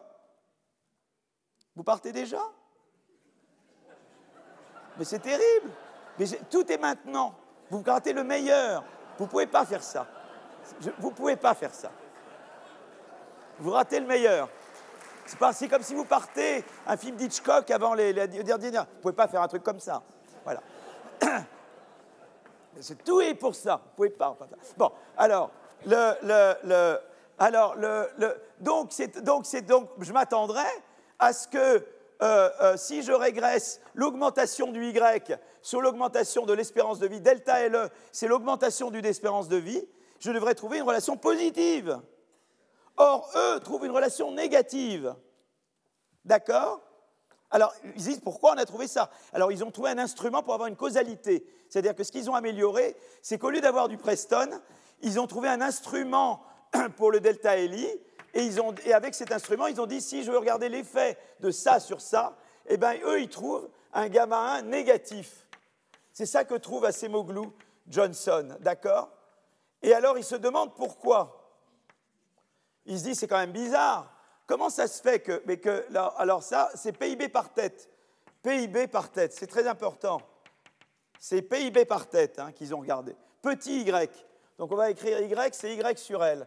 Donc eux, c'est ça qu'ils ont regardé. D'accord? Moi, je vais regarder le petit y, le PIB par tête. Alors ils trouvent que ça baisse. Alors eux, ils essayent d'interpréter et ils se disent, eh bien, la raison, c'est que quand j'augmente la santé, vous voyez, le PIB par tête, c'est Y sur L. C'est le Y, le PIB divisé par la population, grosso modo.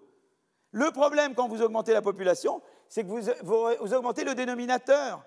Et ça, c'est un effet malthusien. Vous comprenez? Vous, vous réduisez le PIB par tête parce qu'il y a plus de gens. Vous comprenez? Donc, eux, ils ont dit, ben, finalement, il n'y a pas vraiment d'effet. Et le seul effet que j'ai, c'est un effet purement mécanique, que quand j'augmente la population, eh bien évidemment, le produit par tête baisse. Euh, d'accord? Il y a un autre économiste qui s'appelle Alwin Young, qui lui a regardé l'effet de soigner le sida en Afrique, et il a dit, oui, mais le problème, c'est que là, vous allez réduire le PIB par tête parce que vous allez réduire, voilà. D'accord? Vous voyez? Staline, Staline, il augmente le PIB par tête en réduisant le dénominateur. D'accord? Bon, c'est pas une bonne... Très mauvaise blague. Bon, alors, euh, euh, d'accord? Donc, si vous voulez. Euh, pas que je tape toujours sur les Chinois quand même. Alors, alors et, donc, voilà. Eh bien, c'est là que j'ai eu un truc. J'ai dit, mais moi, je ne peux pas croire à cette histoire-là. J'y crois pas, cette histoire-là.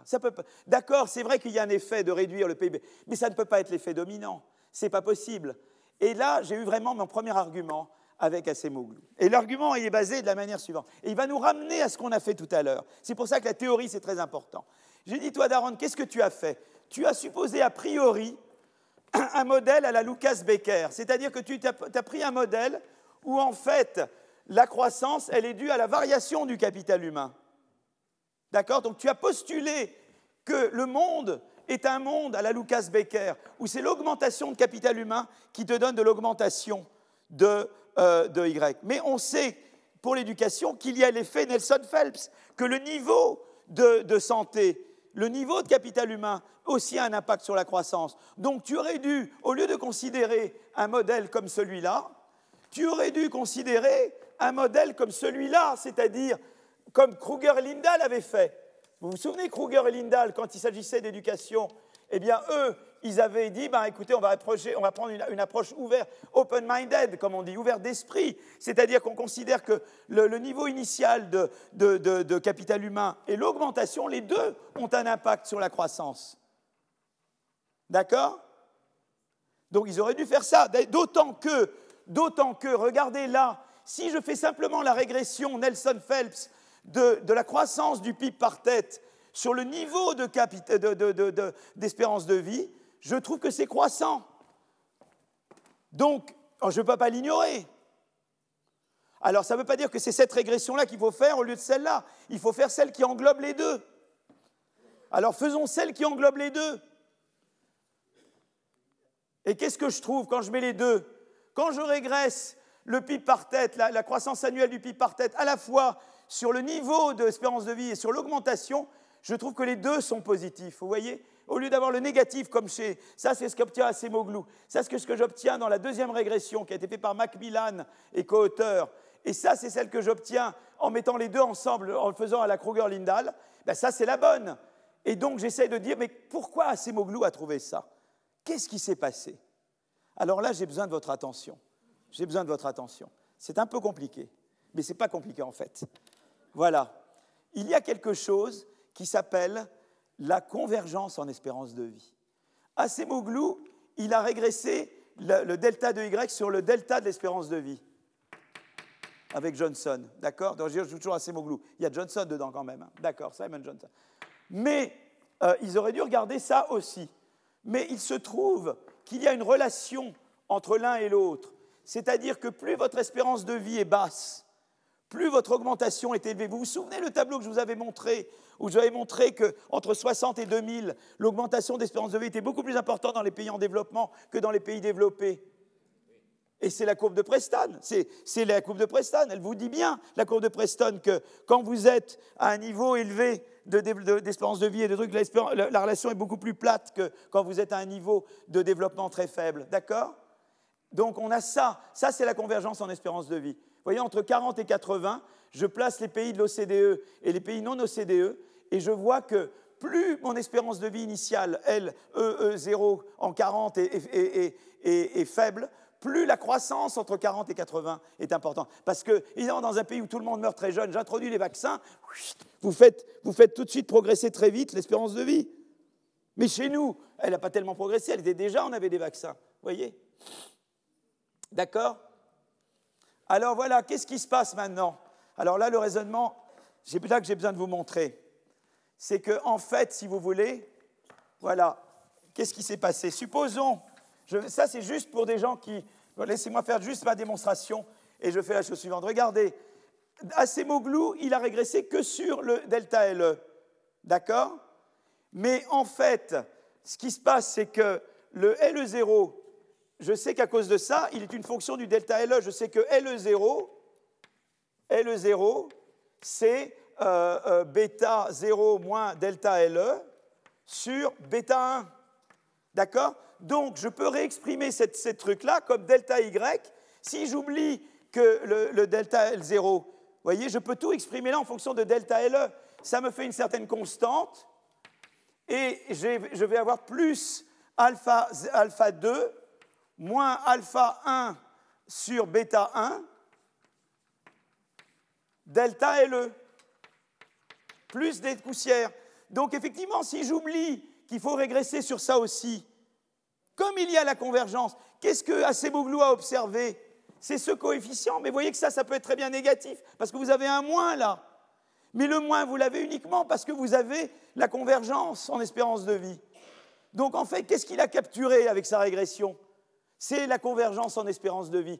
En omettant la partie Nelson-Phelps, il a incorporé dans son effet un effet de convergence d'espérance de vie. Quand vous vous débarrassez de cet effet en régressant séparément sur l'un et l'autre, vous, retrouvez les coefficients positifs. C'est très important parce que lui, qu'est-ce qu'il dit à Semoglou avec Johnson? Ils disent en gros, la santé c'est bon en soi, mais pour la croissance, c'est pas très important. Et moi je dis, c'est bon en soi, mais c'est aussi bon sur la croissance. Ben, donc c'est un investissement comme l'école. Et eh bien quand vous faites cet argument-là, vous êtes beaucoup plus fort au Parlement pour obtenir des moyens pour la santé et une bonne organisation de la santé. Vous voyez l'importance des modèles? Je pars du mauvais modèle, je pars d'un modèle purement Lucas et je loupe le truc, j'interprète comme un effet malthusien, ce qui est en fait purement un effet de convergence. Quand je m'en débarrasse, je vois un effet très clairement positif de la santé sur la croissance. Donc voilà l'importance des modèles. Vous voyez, il faut savoir de toujours faire le va-et-vient entre le modèle et l'empirique. Et si on part du mauvais modèle, on arrive à des mauvaises conclusions. Voilà, je voulais juste introduire ça. Il est moins 5. Je vais, euh, euh, vais m'arrêter. Vous voyez là, là ma convergence, voyez, elle est très forte. Regardez en, pipe par tête. Vous voyez, euh, voyez comment en 62 000, les, les, pays en développement ont beaucoup augmenté leur, leur espérance de vie par rapport voyez, aux pays développés. nous, on l'a augmenté de 9 ans et eux de, de 20 ans voyez, alors que leur PIB par tête, ils l'ont augmenté de, disons, d'un tiers de nous. Dans l'autre, on a fait, ils ont fait le double de nous. Vous voyez ce que je veux dire? Donc, euh, donc ils ont, la convergence a été beaucoup plus grande en espérance de vie qu'en PIB par tête, et c'est ça qui a été omis. Voilà, donc conclusion, vous avez une coévolution entre santé et PIB par tête. La santé est facteur de croissance, à la fois pour des raisons Lucas, Becker et Nelson Phelps, comme l'éducation l'était, et la croissance peut nuire à la santé si les bonnes institutions ne sont pas mises en place, d'éducation, de formation, de flexi-sécurité. Il faut les mettre en place, sinon la croissance va backlasher, elle va créer du malheur et elle va euh, détériorer la santé de certains groupes de la population. Vous ne voulez pas ça pour, pouvoir vraiment avoir le cercle vertueux dont je parle. Voilà, je vous remercie de votre attention. Retrouvez tous les contenus du Collège de France sur www.colège-2-france.fr.